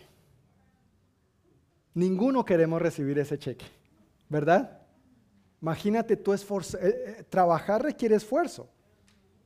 pecar también requiere esfuerzo. Y al fin de cuentas, lo que se gana a cambio es la muerte. Esa es la comparación que el apóstol Pablo está haciendo aquí, mientras que sencillamente creer en Jesús da un regalo. ¿Y cuál es ese regalo? La vida eterna. Yo quise mostrarlo de la siguiente manera, esta escritura de una manera un poquito más visual. Romanos 6:23 nos da dos opciones. Una es cuál? Pecar y la otra es creer. Cada una conlleva una acción. El pecar conlleva trabajo, esfuerzo, mientras que creer nos da un regalo. Y cada una conlleva un fruto. ¿Cuál es el fruto de pecar? La muerte. Y el pecado, eh, perdón, y el fruto de creer? La vida eterna. Y si te das cuenta, lo que nos está mostrando ese pasaje son dos direcciones completamente opuestas. Una va en una dirección y la otra va en la otra. La opción está sobre la mesa y uno tiene que decidir cuál camino tomar. ¿Cuál camino vas a tomar? Yo he tomado a Cristo. He tomado el de creer. ¿Cuál, ¿Cuál, camino has tomado tú? Y si no lo has tomado, y si no lo has tomado, por favor, tómalo hoy. Tómalo hoy. No dejes para mañana lo que puedas hacer hoy. No sabemos si habrá mañana. Así que mejor asegurarnos de este regalo seguro, como lo leímos en Romanos 6, asegurarnos de esto, en Romanos 3, perdón, asegurarnos de él de una vez. El pago, lo que recibes a cambio por pecar, es la muerte, en Romanos 3:23, la separación de Dios no solamente ahora, sino por la eternidad y nadie en su sano juicio, creo, quisiera vivir esto. Mientras que el regalo que recibes por creer en Jesús es vida eterna. La paga que deja el pecado es muerte, pero el regalo que Dios da es la vida eterna por medio de Cristo Jesús, nuestro Señor. La palabra muerte significa extinción de la vida, refiriéndose a morir físicamente, pero también es usada en la Biblia en el sentido de destrucción, perdición, miseria, indicando tanto la muerte física como la exclusión de la presencia y la benevolencia de Dios, como consecuencia del pecado y de la desobediencia.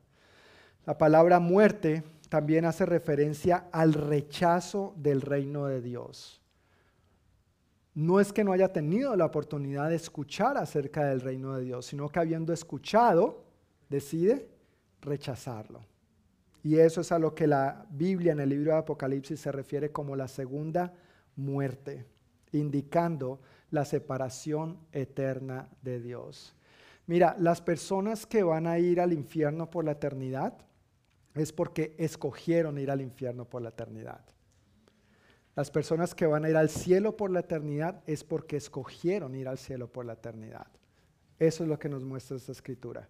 ¿Cuál camino uno va a escoger? Y aún habiendo expuesto las buenas noticias del Evangelio, ¿va a aceptar a Cristo o va a rechazar a Cristo? Porque tampoco uno es obligado, no, es por obligación la gente tiene la oportunidad de o aceptarlo o decir, no, gracias, así estoy bien. Y cada uno va a tener que vivir con el resultado de, de estas consecuencias, ¿no es cierto?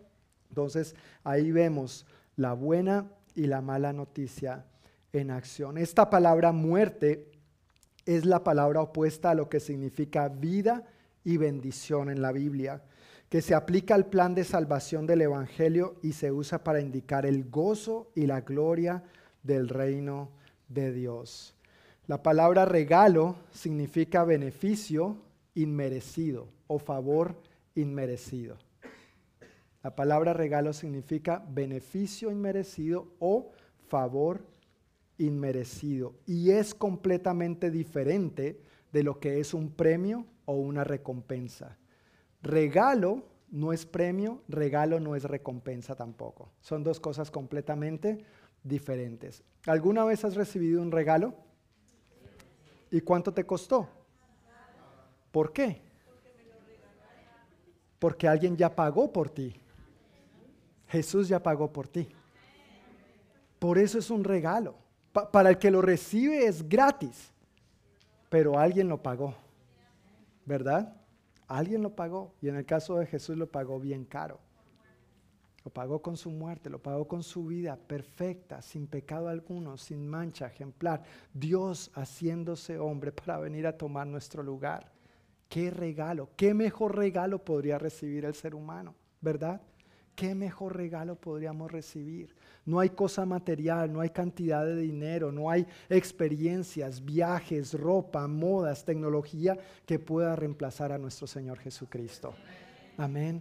Todos esos son, por, más chéveres regalos de esa índole, que son una bendición también, ninguno de ellos se puede comparar con Jesús, el mayor y el mejor regalo que el ser humano pueda recibir. Regalo no es lo mismo que premio, ni es lo mismo que recompensa.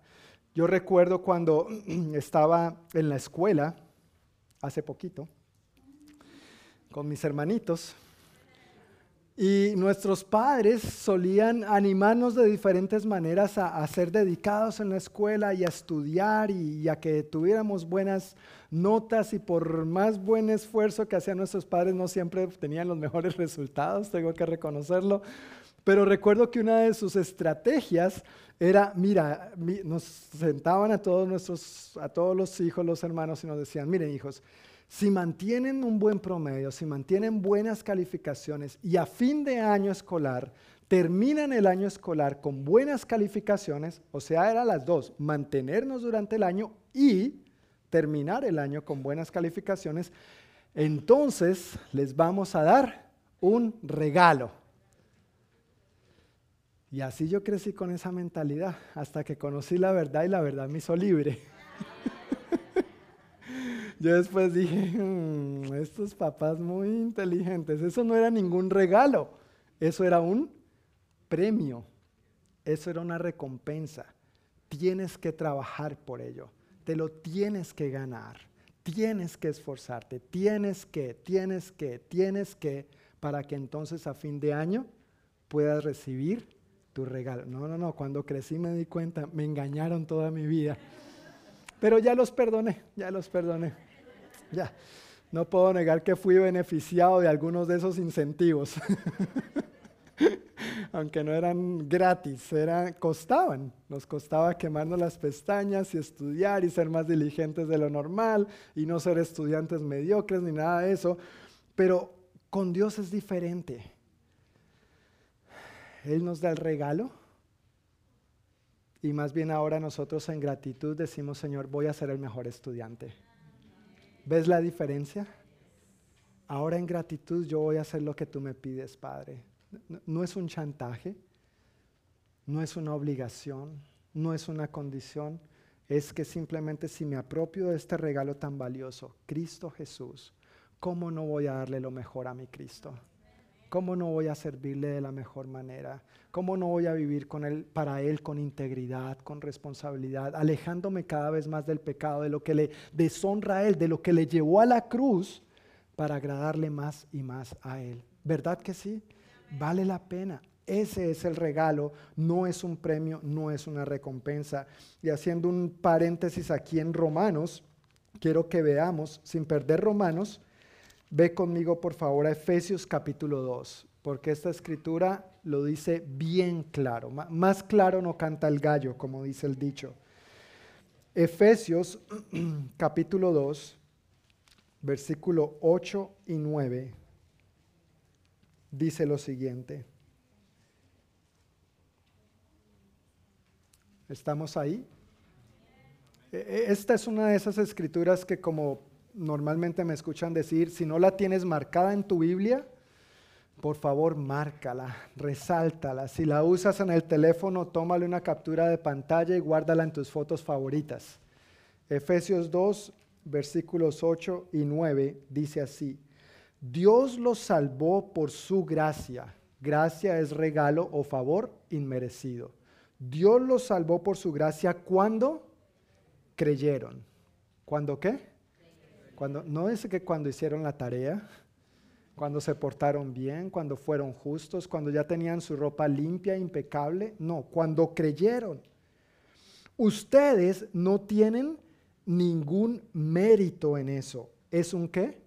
Regalo de Dios. La salvación no es un premio por las cosas buenas que hayamos hecho. Así que ninguno de nosotros puede jactarse de ser salvo. Eso es una buena noticia. Tú sabes que si la salvación fuera por obras, Dios sería un Dios injusto. Porque hay quienes hacen más buenas obras que otros.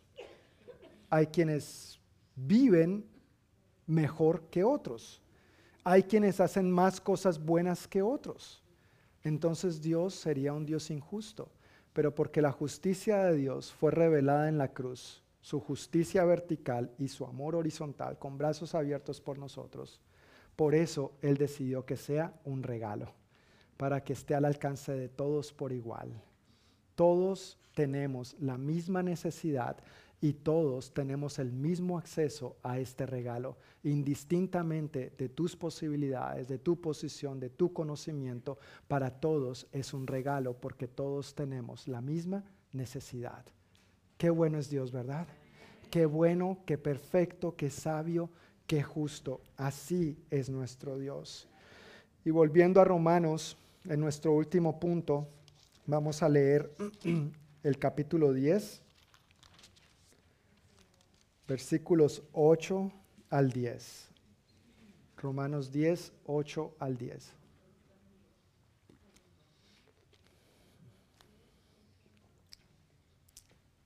Hemos visto hasta ahora la mala noticia. No sé cuál quieres primero, la buena o la mala ya. Ya los convencí de que la mala primero, ¿verdad? la mala. Ahora estamos hablando de la buena y de que esta buena es un regalo. Entonces, cuando a uno le dan un regalo, uno necesita hacer algo para recibirlo.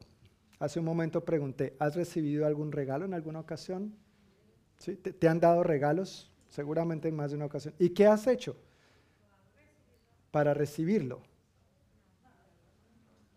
¿No has hecho nada? No, sí, haces algo. Sí haces algo. Extender las manos, ¿no es cierto? Porque si, si, si yo le digo a mi hermano Filiberto, es un ejemplo, para aclarar. Venga, mi hermano Filiberto. Mejor no, ya no. si yo le digo a mi hermano Filiberto, mira mi hermano, bueno, y, valga la pena también recalcar, haciendo un paréntesis, eh, esto, este, esto fue un regalo para mi familia y para mí cuando recién llegamos. Algunos de ustedes fueron parte de ese regalo.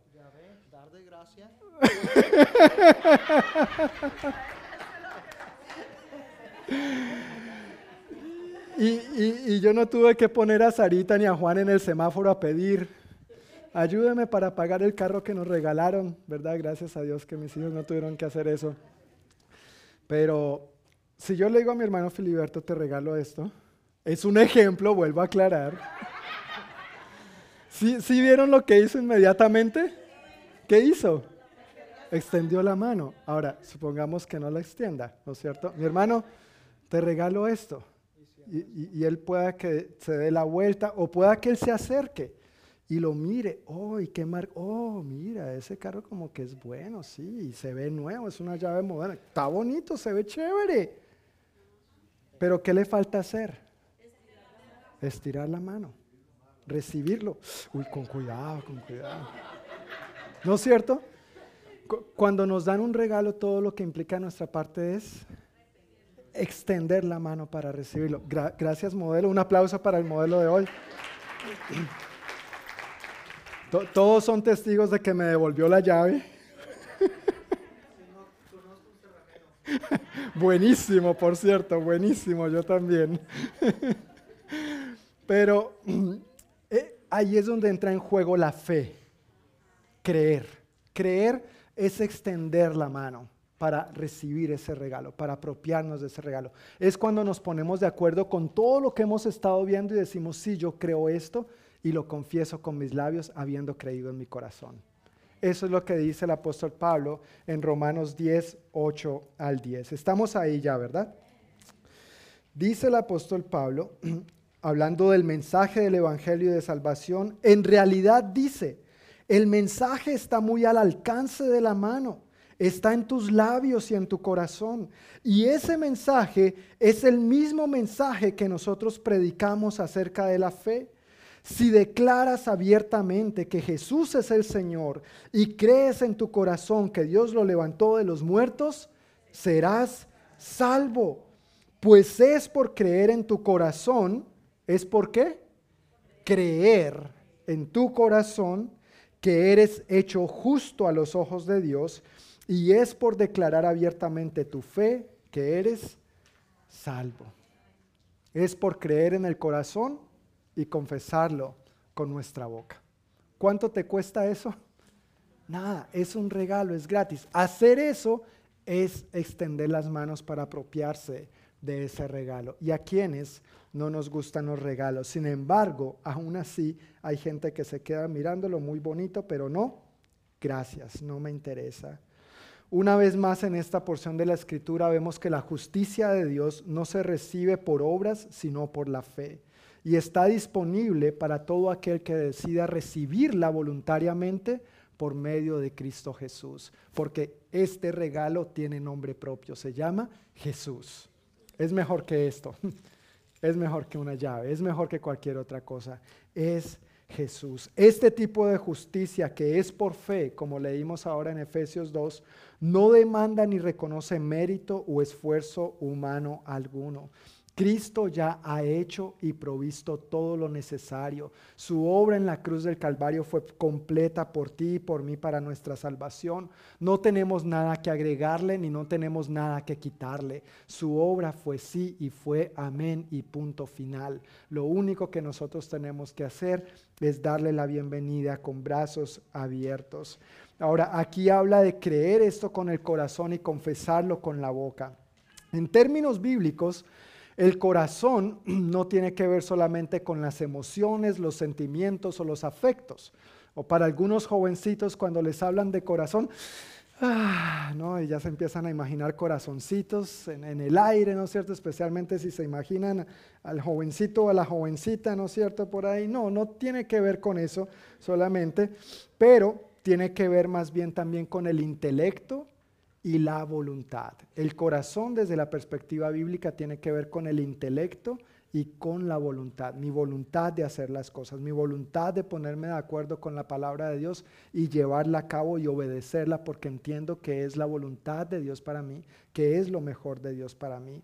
Así que, ¿cómo se ve esto traducido al tema que estamos viendo? Cuando me doy cuenta de que sin Cristo estoy perdido, cuando me doy cuenta de la terrible noticia de que sin Cristo estoy separado de Dios, de que no tengo futuro ni esperanza, de que al final del túnel no hay ninguna luz sin Cristo, entonces voluntariamente digo, Señor, te necesito.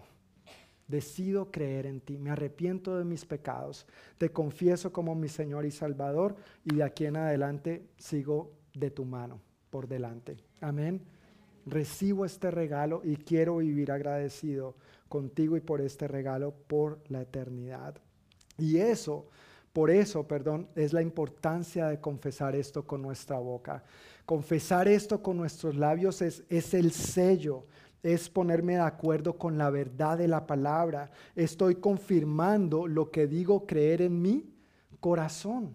Hay muchas cosas que uno dice en su corazón, pero cuando uno lo dice en voz alta, uno como que lo está sellando, está proclamando en voz alta y a los aires la verdad de la palabra de Dios. Y al fin y al cabo Jesús también enseñó acerca de esto en Mateo 12:34, diciendo que de la abundancia del corazón habla la boca. Así que si yo creo en Jesús, como mi Señor y mi Salvador y me arrepiento de mis pecados, lo más natural es que yo lo confiese con mis labios. Esa es la invitación a la que el apóstol Pablo nos está haciendo aquí en Romanos 10, 8 al 10, para que nosotros nos apropiemos de este regalo. Y dice ahí que no solamente se trata de confesar que Jesús vino y murió, sino de que Dios lo levantó de los muertos. Nosotros los cristianos no solamente creemos que Jesús vino a esta tierra, vivió y murió. Nosotros también creemos que Jesús resucitó y que vive hoy. Y que vivimos para un Dios vivo, que servimos a un Cristo resucitado. Amén. Que no se quedó en la cruz, que no se quedó en la tumba, que no se quedó sepultado, que Él resucitó y porque Él resucitó, selló su victoria y su victoria es nuestra victoria también. Nosotros, gracias a su obra completa, la obra de Jesús, su vida, crucifixión, muerte, sepultura y resurrección, es que podemos tener este regalo de perdón, salvación y vida eterna. Gracias a la obra completa de Jesús es que podemos tener la vida que Él vino a darnos, una vida plena y abundante. Y gracias a esa misma obra completa es que podemos tener las fuerzas para vivir esa vida plena y abundante. Gracias a su obra completa es que ya no somos más esclavos del pecado, ni somos más esclavos del temor, sino que más bien al conocer su verdad y permanecer en su verdad, somos verdaderamente libres y en esa libertad tenemos la capacidad de crecer en nuestra relación con Él, de ser más como Él y de ser verdaderos discípulos de Él. Esa es la buena noticia del Evangelio. Por eso nos arrepentimos y por eso decidimos creer en este maravilloso regalo. Amén. ¿No es bueno nuestro Dios? Amén. Démosle un aplauso. Démosle un aplauso de gratitud al Señor. Gracias Señor. Gracias Dios. Gracias Dios. Así que en estas cuatro prácticas fundamentales de la iglesia, siendo la primera de ellas la enseñanza de los apóstoles, hemos visto dos aspectos, arrepentirse de nuestros pecados y creer la buena noticia. Ambos son el mensaje completo de Jesús. No es lo uno solamente, ni es lo otro tampoco solamente. ¿Cómo se ve el panorama completo? De arrepentirnos y creer. Yo quiero leer Romanos 3 nuevamente, volviendo a donde empezamos. Vamos a ver dos escrituras, una en Romanos y otra en el Evangelio de Juan. Pero Romanos 3, viendo el contexto completo, vamos a leer versículos 21 al 31. ¿Estamos ahí? Pero ahora Tal como se prometió tiempo atrás en los escritos de Moisés y de los profetas, Dios nos ha mostrado cómo podemos ser justos ante Él sin cumplir con las exigencias de la ley. Oye, eso es una buena noticia. Podemos ser justos ante Dios sin qué? Sin cumplir las exigencias de la ley. Porque también como expliqué el domingo pasado, evaluándonos simple y sencillamente a la luz de los diez mandamientos, ninguno hemos dado en el blanco. Todos hemos fallado. Versículo 24. Sin embargo, en su gracia, Dios gratuitamente nos hace justos a sus ojos por medio de Cristo Jesús, quien nos liberó del castigo de nuestros pecados, pues Dios ofreció a Jesús como el sacrificio por el pecado. Las personas son declaradas justas a los ojos de Dios cuando creen que Jesús sacrificó su vida al derramar su sangre. Ese sacrificio muestra que Dios actuó con justicia cuando se contuvo y no castigó a los que pecaron en el pasado, porque miraba hacia el futuro y de ese modo los incluiría en lo que llevaría a cabo en el tiempo presente. Dios hizo todo eso para demostrar su justicia, porque Él mismo es justo e imparcial, y a los pecadores los hace justos a sus ojos cuando creen en Jesús. ¿Podemos entonces jactarnos de haber hecho algo para que Dios nos acepte? No, porque nuestra libertad de culpa y cargo no se basa en la obediencia a la ley, está basada en la fe. Así que somos hechos justos a los ojos de Dios por medio de la fe y no por obedecer la ley. O en la Reina Valera dice por las obras de la ley. Versículo 29. Después de todo, ¿Acaso Dios es solo el Dios de los judíos? ¿No es también el Dios de los gentiles? Claro que sí. Hay solo un Dios y Él hace justas a las personas, tanto a los judíos como a los gentiles, únicamente por medio de la fe. Entonces, si hacemos énfasis en la fe, ¿eso significa que podemos olvidarnos de la ley? Por supuesto que no. De hecho, solo cuando tenemos fe, cumplimos verdaderamente la ley. No es que no se trate de obedecer la ley, pero ahora ya no vivo la, ya no obedezco la ley para ganarme el favor de Dios, la recompensa de Dios, el premio de Dios. Más bien porque ya tengo el regalo de Dios, ahora agradecido quiero obedecer las leyes de Dios. Son dos cosas muy diferentes, ¿verdad? Y es una gran, gran, grandísima bendición para todos nosotros. Esto se ve bien ilustrado, claramente representado, lo que es arrepentirse y creer la buena noticia en el pasaje de Juan capítulo 8, versículos 1 al 11. Tenemos dos opciones. Lo podemos leer o lo podemos ver. Yo prefiero verlo. Así que por favor prestemos atención a la pantalla.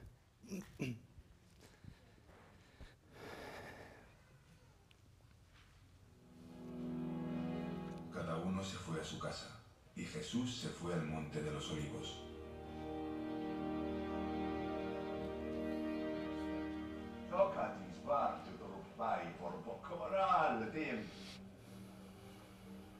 Por. Y por la mañana volvió al templo, y todo el pueblo vino a él.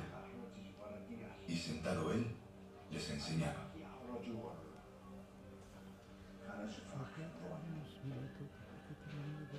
Entonces los escribas y los fariseos le trajeron una mujer sorprendida en adulterio.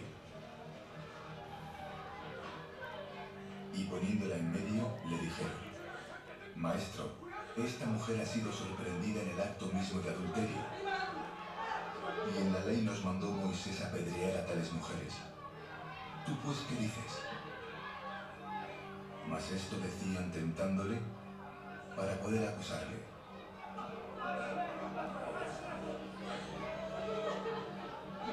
Pero Jesús, inclinado hacia el suelo, escribía en tierra con el dedo.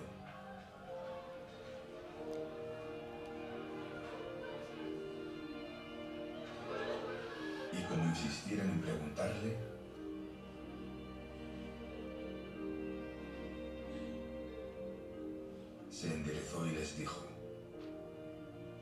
el que de vosotros esté sin pecado sea el primero en arrojar la piedra contra ella.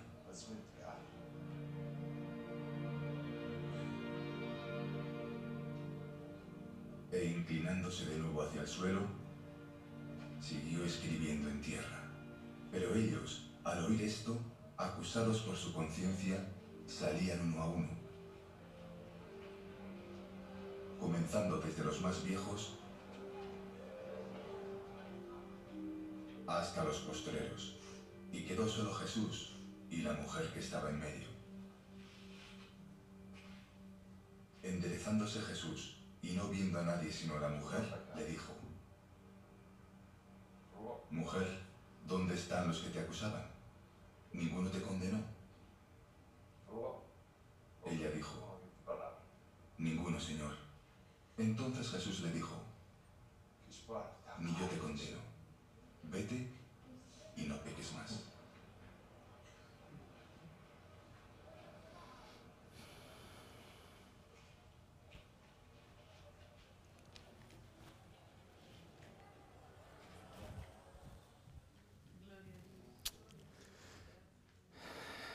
Arrepiéntanse de sus pecados y creen la buena noticia. Fue sorprendida en adulterio, pero Jesús le dijo, ni yo te condeno, pero no peques más. La buena noticia del Evangelio incluye la realidad de que hemos pecado, de que en nuestra condición de pecado estamos separados de Dios. Pero en su infinito amor y en su infinita misericordia nos dice, mira, yo, yo te recibo, yo te acepto, yo, yo morí, yo pagué para el perdón de tus pecados. Yo te amo, pero por favor deja ese estilo de vida. Si mentías, deja de mentir. Si, eras alguien que vivía en inmoralidad de cualquier índole, deja ese estilo de vida. Si eras alguien que robaba, deja de robar. Si eras alguien que chismeaba, que mentía, deja de hacer eso. Yo te amo, yo te perdono, yo te acepto, yo te recibo, pero por favor pon tu vida en orden. Esas son las buenas noticias del Evangelio. Amén. Es una realidad que hay una condenación eterna para aquellos que rechacen a Cristo pero es una realidad tan certera de que hoy mismo, si no has recibido este regalo, te apropies de este perdón. Ese regalo es Jesús. Amén. Quiero invitarles a que se pongan de pie. Vamos a orar, vamos a dar gracias a Dios. Antes de inclinar nuestros rostros y, y cerrar nuestros ojos, Quisiera hacer énfasis nuevamente en esta importante enseñanza a la que se dedicaban los apóstoles en aquel entonces. Ellos se dedicaban a la enseñanza de los apóstoles. Fue la enseñanza que Jesús les dio. Esa enseñanza está condensada en arrepiéntanse de sus pecados y crean la buena noticia. Nosotros como iglesia nos dedicamos a esta enseñanza. Yo quiero ser muy claro en que no podemos negociar la verdad de la palabra de Dios. Pecado es pecado. Y, y, yo no voy a tratarlo de manera diferente a lo que es. Pero al mismo tiempo hay una buena noticia, hay el perdón de Dios para todo aquel que se arrepiente. Hay gracia, hay misericordia. Si confesamos nuestros pecados, dice la palabra, Él es fiel y justo para perdonarnos y limpiarnos de toda maldad. Esa es la buena noticia del Evangelio, pero indudablemente la valoramos, la agradecemos y la apreciamos más cuando primero nos damos cuenta de la terrible noticia de que sin Cristo estamos perdidos, de que sin Cristo no hay esperanza, de que sin Cristo estamos separados de Dios. Pero ahora en Cristo no solamente podemos estar ahí pegaditos de Dios, sino que somos amigos de Dios. Qué buena noticia. Padre, te damos muchísimas gracias. Gracias por hablarnos tu verdad con tanta claridad, Señor, en tu palabra. Gracias Espíritu Santo por lo que tú has hablado a cada uno de nosotros hoy, Señor. Para algunos indudablemente ha sido afirmar y recordar la decisión que ya hemos tomado de arrepentirnos de nuestros pecados y creer esta buena noticia, este regalo de amor, de perdón, de salvación que es seguro en ti. Y quizás a otros, Señor, les has estado invitando, tocando su corazón, llamándoles a que se arrepientan de sus pecados, que este sea el día en que se arrepientan y que reciban este regalo que eres tú mismo, Señor Jesús. Gracias por tu amor, Señor. No lo merecíamos, no somos dignos, no hay nada que podamos hacer en nuestros propios medios, esfuerzos y méritos, pero te agradecemos, Señor porque sin merecerlo tú lo hiciste por nosotros, Dios. Reconocemos que no hay nada que nosotros podamos hacer, que no hay ningún esfuerzo humano que nosotros podamos llevar a cabo para salvarnos a nosotros mismos, porque el Salvador eres tú. Quien pagó en la cruz del Calvario, quien dio su vida, quien derramó su sangre inocente, fuiste tú, Señor Jesús. Así que afirmamos nuestra confianza en esta verdad una vez más. Tú eres el Salvador y no nosotros.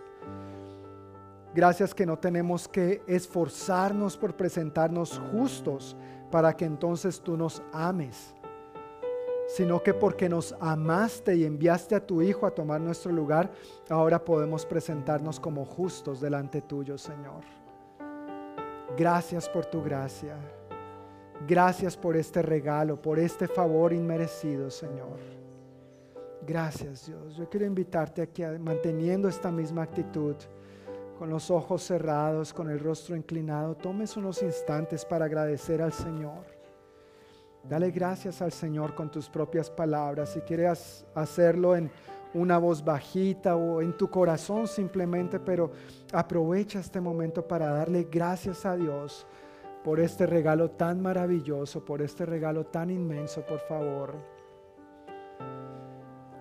Agradezco, por favor, si pueden tener los ojos cerrados, el rostro inclinado. Es un tiempo con el Señor.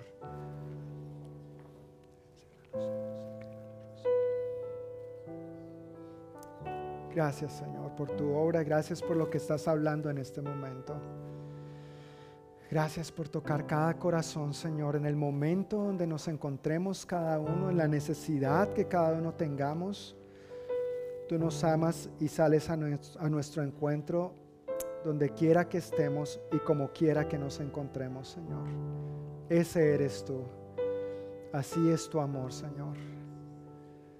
Así de grande es tu amor, así de misericordioso eres tú tan misericordioso que también nos adviertes de esta separación eterna de ti, de esta terrible condición espiritual de estar muertos en vida mientras no estemos contigo, Señor. Así que gracias por ese amor que nos advierte, pero que también nos da la solución y ha hecho todo. Ha hecho todo. Tu obra es completamente perfecta Gracias Señor. Gracias Dios. Tal vez si tú te encuentras hoy entre nosotros y no estás seguro de si has recibido este regalo antes. No estás seguro de si realmente eres salvo, de si Cristo es tu Señor y Salvador, de si realmente te has arrepentido de tus pecados y has recibido este regalo que es por fe. Y ahora estás creyendo en tu corazón, eso es un primer paso y el Espíritu Santo está vivando esto en tu espíritu, en tu corazón. Lo único que quiero invitarte ahora es a que lo confieses con tu boca, que te pongas de acuerdo con la verdad de la palabra que hemos visto hoy y digas, Señor, yo me arrepiento de mis pecados y te confieso como mi Señor y Salvador. Si hay alguien entre nosotros hoy que quiera tomar esta decisión, quiero pedirle que levante su mano donde se encuentra, si no ha tomado esta decisión antes en otra oportunidad invitando a Jesús a ser su Señor y Salvador. Habrá alguien entre nosotros hoy que quiera arrepentirse de sus pecados y recibir este regalo de Jesús en su vida. Amén. Gracias. Dios te bendiga. Puedes bajar tu mano. Gracias Señor. Y eso es entre tú y Dios. Solamente yo tengo mis ojos abiertos para ver si hay alguien que levanta la mano, pero Solamente para aclarar, no me levantas la mano a mí, levantas la mano al Señor en tu corazón. Y si eso es tu deseo, si eso es tu decisión, si hoy te has visto confrontado por tu condición de pecado y deseas arrepentirte, dejar eso atrás y recibir este regalo de perdón, amor, salvación en Cristo Jesús, levanta tu mano allí donde estás y dile sí al Señor, dile sí a Cristo. Amén. Gracias. Puedes bajar tu mano. Gracias Señor. Gracias Señor. Gracias Dios.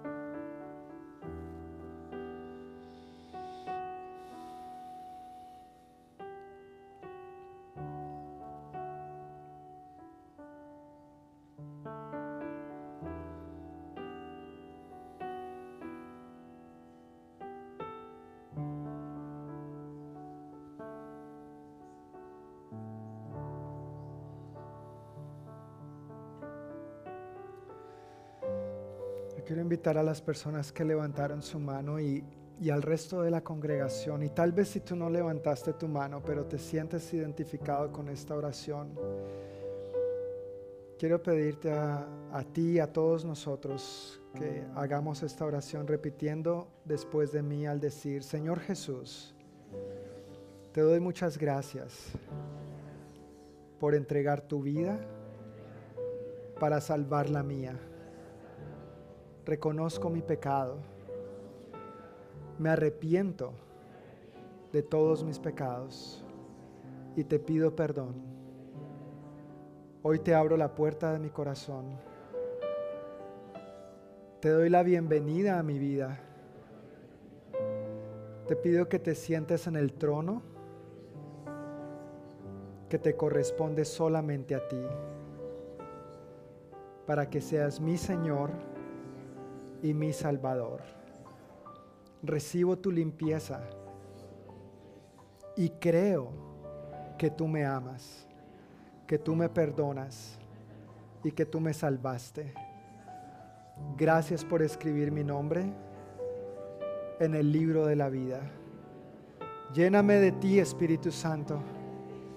Lléname de tu poder para que en tus fuerzas y en tu poder yo viva una vida agradable a ti, con convicción, con pasión y con fervor. En el nombre de Jesús. Amén. Señor, muchísimas gracias por las personas que acaban de hacer esta oración sinceramente, Señor. Tú conoces los corazones, Dios, tú conoces sus pensamientos y nosotros les bendecimos, Señor. Que esta verdad que ellos acaban de confesar con sus labios, la cual han creído en su corazón, cobre vida, Señor, en su diario vivir y a que a partir de hoy empiecen a ver esa transformación tuya en sus vidas, Señor, de dejar más y más el pecado, de vivir una vida de continuo arrepentimiento para emprender una aventura de tu mano, Señor, viviendo una vida que te agrada, una vida llena de promesas, de bienestar, de amor, de, amor, de bendición, de esta vida plena y abundante que tú nos has prometido, Señor. Gracias por tu amor derramado en nuestros corazones hoy. Gracias por tocar nuestros corazones en las diferentes áreas en que lo necesitamos.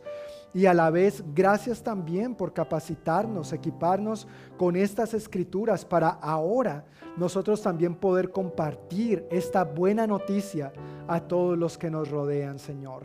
Que no solamente la hablemos con nuestros labios, con nuestras palabras, sino que también nuestra propia vida predique esa buena noticia, que todo nuestro estilo de vida, Señor, manifieste el Dios bueno, grande y misericordioso que tú eres, en el cual hay perdón y hay segundas oportunidades.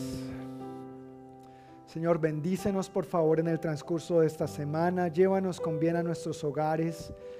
Bendice la obra de nuestras manos, guárdanos de todo mal y peligro, Señor. Bendícenos con buena salud y que el próximo domingo, Señor, con tu favor, volvamos a encontrarnos en este lugar para seguir celebrando a tu nombre, para seguir aprendiendo más de ti y para seguir aprendiendo a ser más como tú.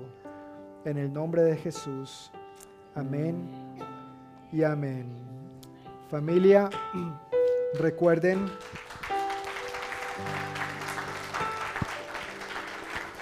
Recuerden que quienes se van a bautizar el próximo domingo vamos a tener una pequeña reunión solamente para ponernos de acuerdo cuánto tiempo vas a aguantar debajo del agua. No me interesa.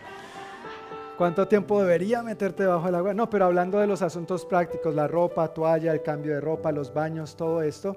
O si tienes preguntas, si aún a este momento tú dices, sí, yo he aceptado a Cristo, pero no he dado el paso del bautismo, o quizá cuando diste el paso del bautismo lo hiciste por obligación, sin entendimiento, porque otros te presionaron a hacerlo y quieres hablar de eso, por favor, estos 5 o 10 minutos tienen que ver contigo. Quédate para que hablemos de esto y así celebremos juntos el próximo domingo esta celebración. Amén. Dios les bendiga y buenas noches. Ah, mi hermano David. Muchísimas gracias, pastor. A que no se imaginan quién está de cumpleaños este día.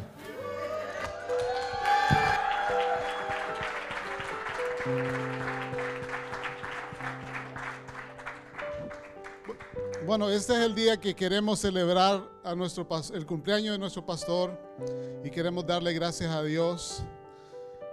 Para aplicar un poco lo que estabas compartiendo con nosotros, te tengo dos, una, una buena noticia y una mala noticia. La mala primero, la mala. La mala es que un año más ha pasado. No está mala. No está mala. La buena es que Dios ha sido bueno y ha sido fiel contigo, con tu familia y con todos nosotros. Así que quisiéramos orar por, por, nuestro hermano pastor en esta tarde. ¿Por qué no extiende sus manos acá sobre él, por favor? Oh Señor, gracias por la vida de nuestro hermano pastor John. Gracias Señor por este ejemplo él es un hombre de Dios. Él es un hombre, Señor, que te sirve con excelencia. Y tú, Señor, le vistes nacer en el vientre de su madre. Tú eres, el que lo formaste. Y tú eres el que le diste vida.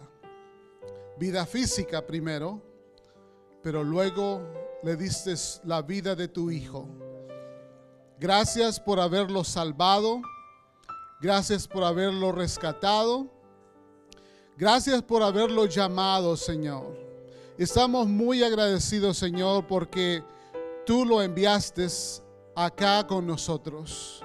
Estamos muy agradecidos y estamos muy honrados, no solamente de conocerle como nuestro y reconocerle como nuestro pastor, sino también para muchos de nosotros como un hermano, y como un amigo. Gracias Señor por su vida. Damos gracias Señor por las fuerzas que tú le sigues dando cada día.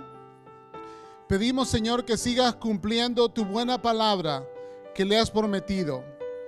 Tu palabra de gracia, tu palabra de buenas nuevas, tu palabra que es viva y eficaz. Sigue estableciendo y afirmando sus pasos en ti como hombre, como esposo, como padre, como nuestro pastor. Bendecimos tu nombre y bendecimos a nuestro pastor John en el nombre de nuestro Señor Jesucristo. Amén. Y amén. Una palabra más. Una palabra más. Estaba pensando. Esta es buena. Rápidamente, eh, mientras estábamos, mientras estábamos estaba pensando en qué compartir, uh, qué escritura compartir, vinieron tres, pero solo quiero compartir una. En, en Josué capítulo 1, porque yo creo que esto es algo que Dios no solamente te dio a ti, sino les ha dado, les ha dado como familia a ustedes. Y está conectado con el llamado de Dios de, para, para, ustedes acá en este lugar. Pero en, en, primera, en Josué capítulo 1 comienza el versículo 5, dice, nadie, y, lo voy a leer en la versión que te gusta bastante, nadie te podrá hacer frente en todos los días de tu vida. Como estuve con Moisés, estaré contigo, no te dejaré ni ni te desampararé. Esfuérzate y sé valiente, porque tú repartirás a este pueblo por heredad la tierra de la cual juré a sus padres que la daría a ellos. Solamente esfuérzate y sé muy valiente para cuidar de hacer conforme a toda la ley que mi siervo Moisés te mandó. No te apartes de ella, ni a diestra ni a siniestra, para que seas prosperado en todas las cosas que emprendas. Nunca se apartará de tu boca este libro de la ley, sino que de día y de noche meditarás en él para que guardes y hagas conforme a todo lo que en él está escrito, porque entonces harás prosperar tu camino y todo te saldrá bien. Mira que te mando que te esfuerces y seas valiente, no temas ni desmayes, porque Jehová tu Dios estará contigo en donde quiera que vayas. Amén. Hablamos esa palabra de Dios sobre tu vida y te bendecimos en esta tarde, mi hermano.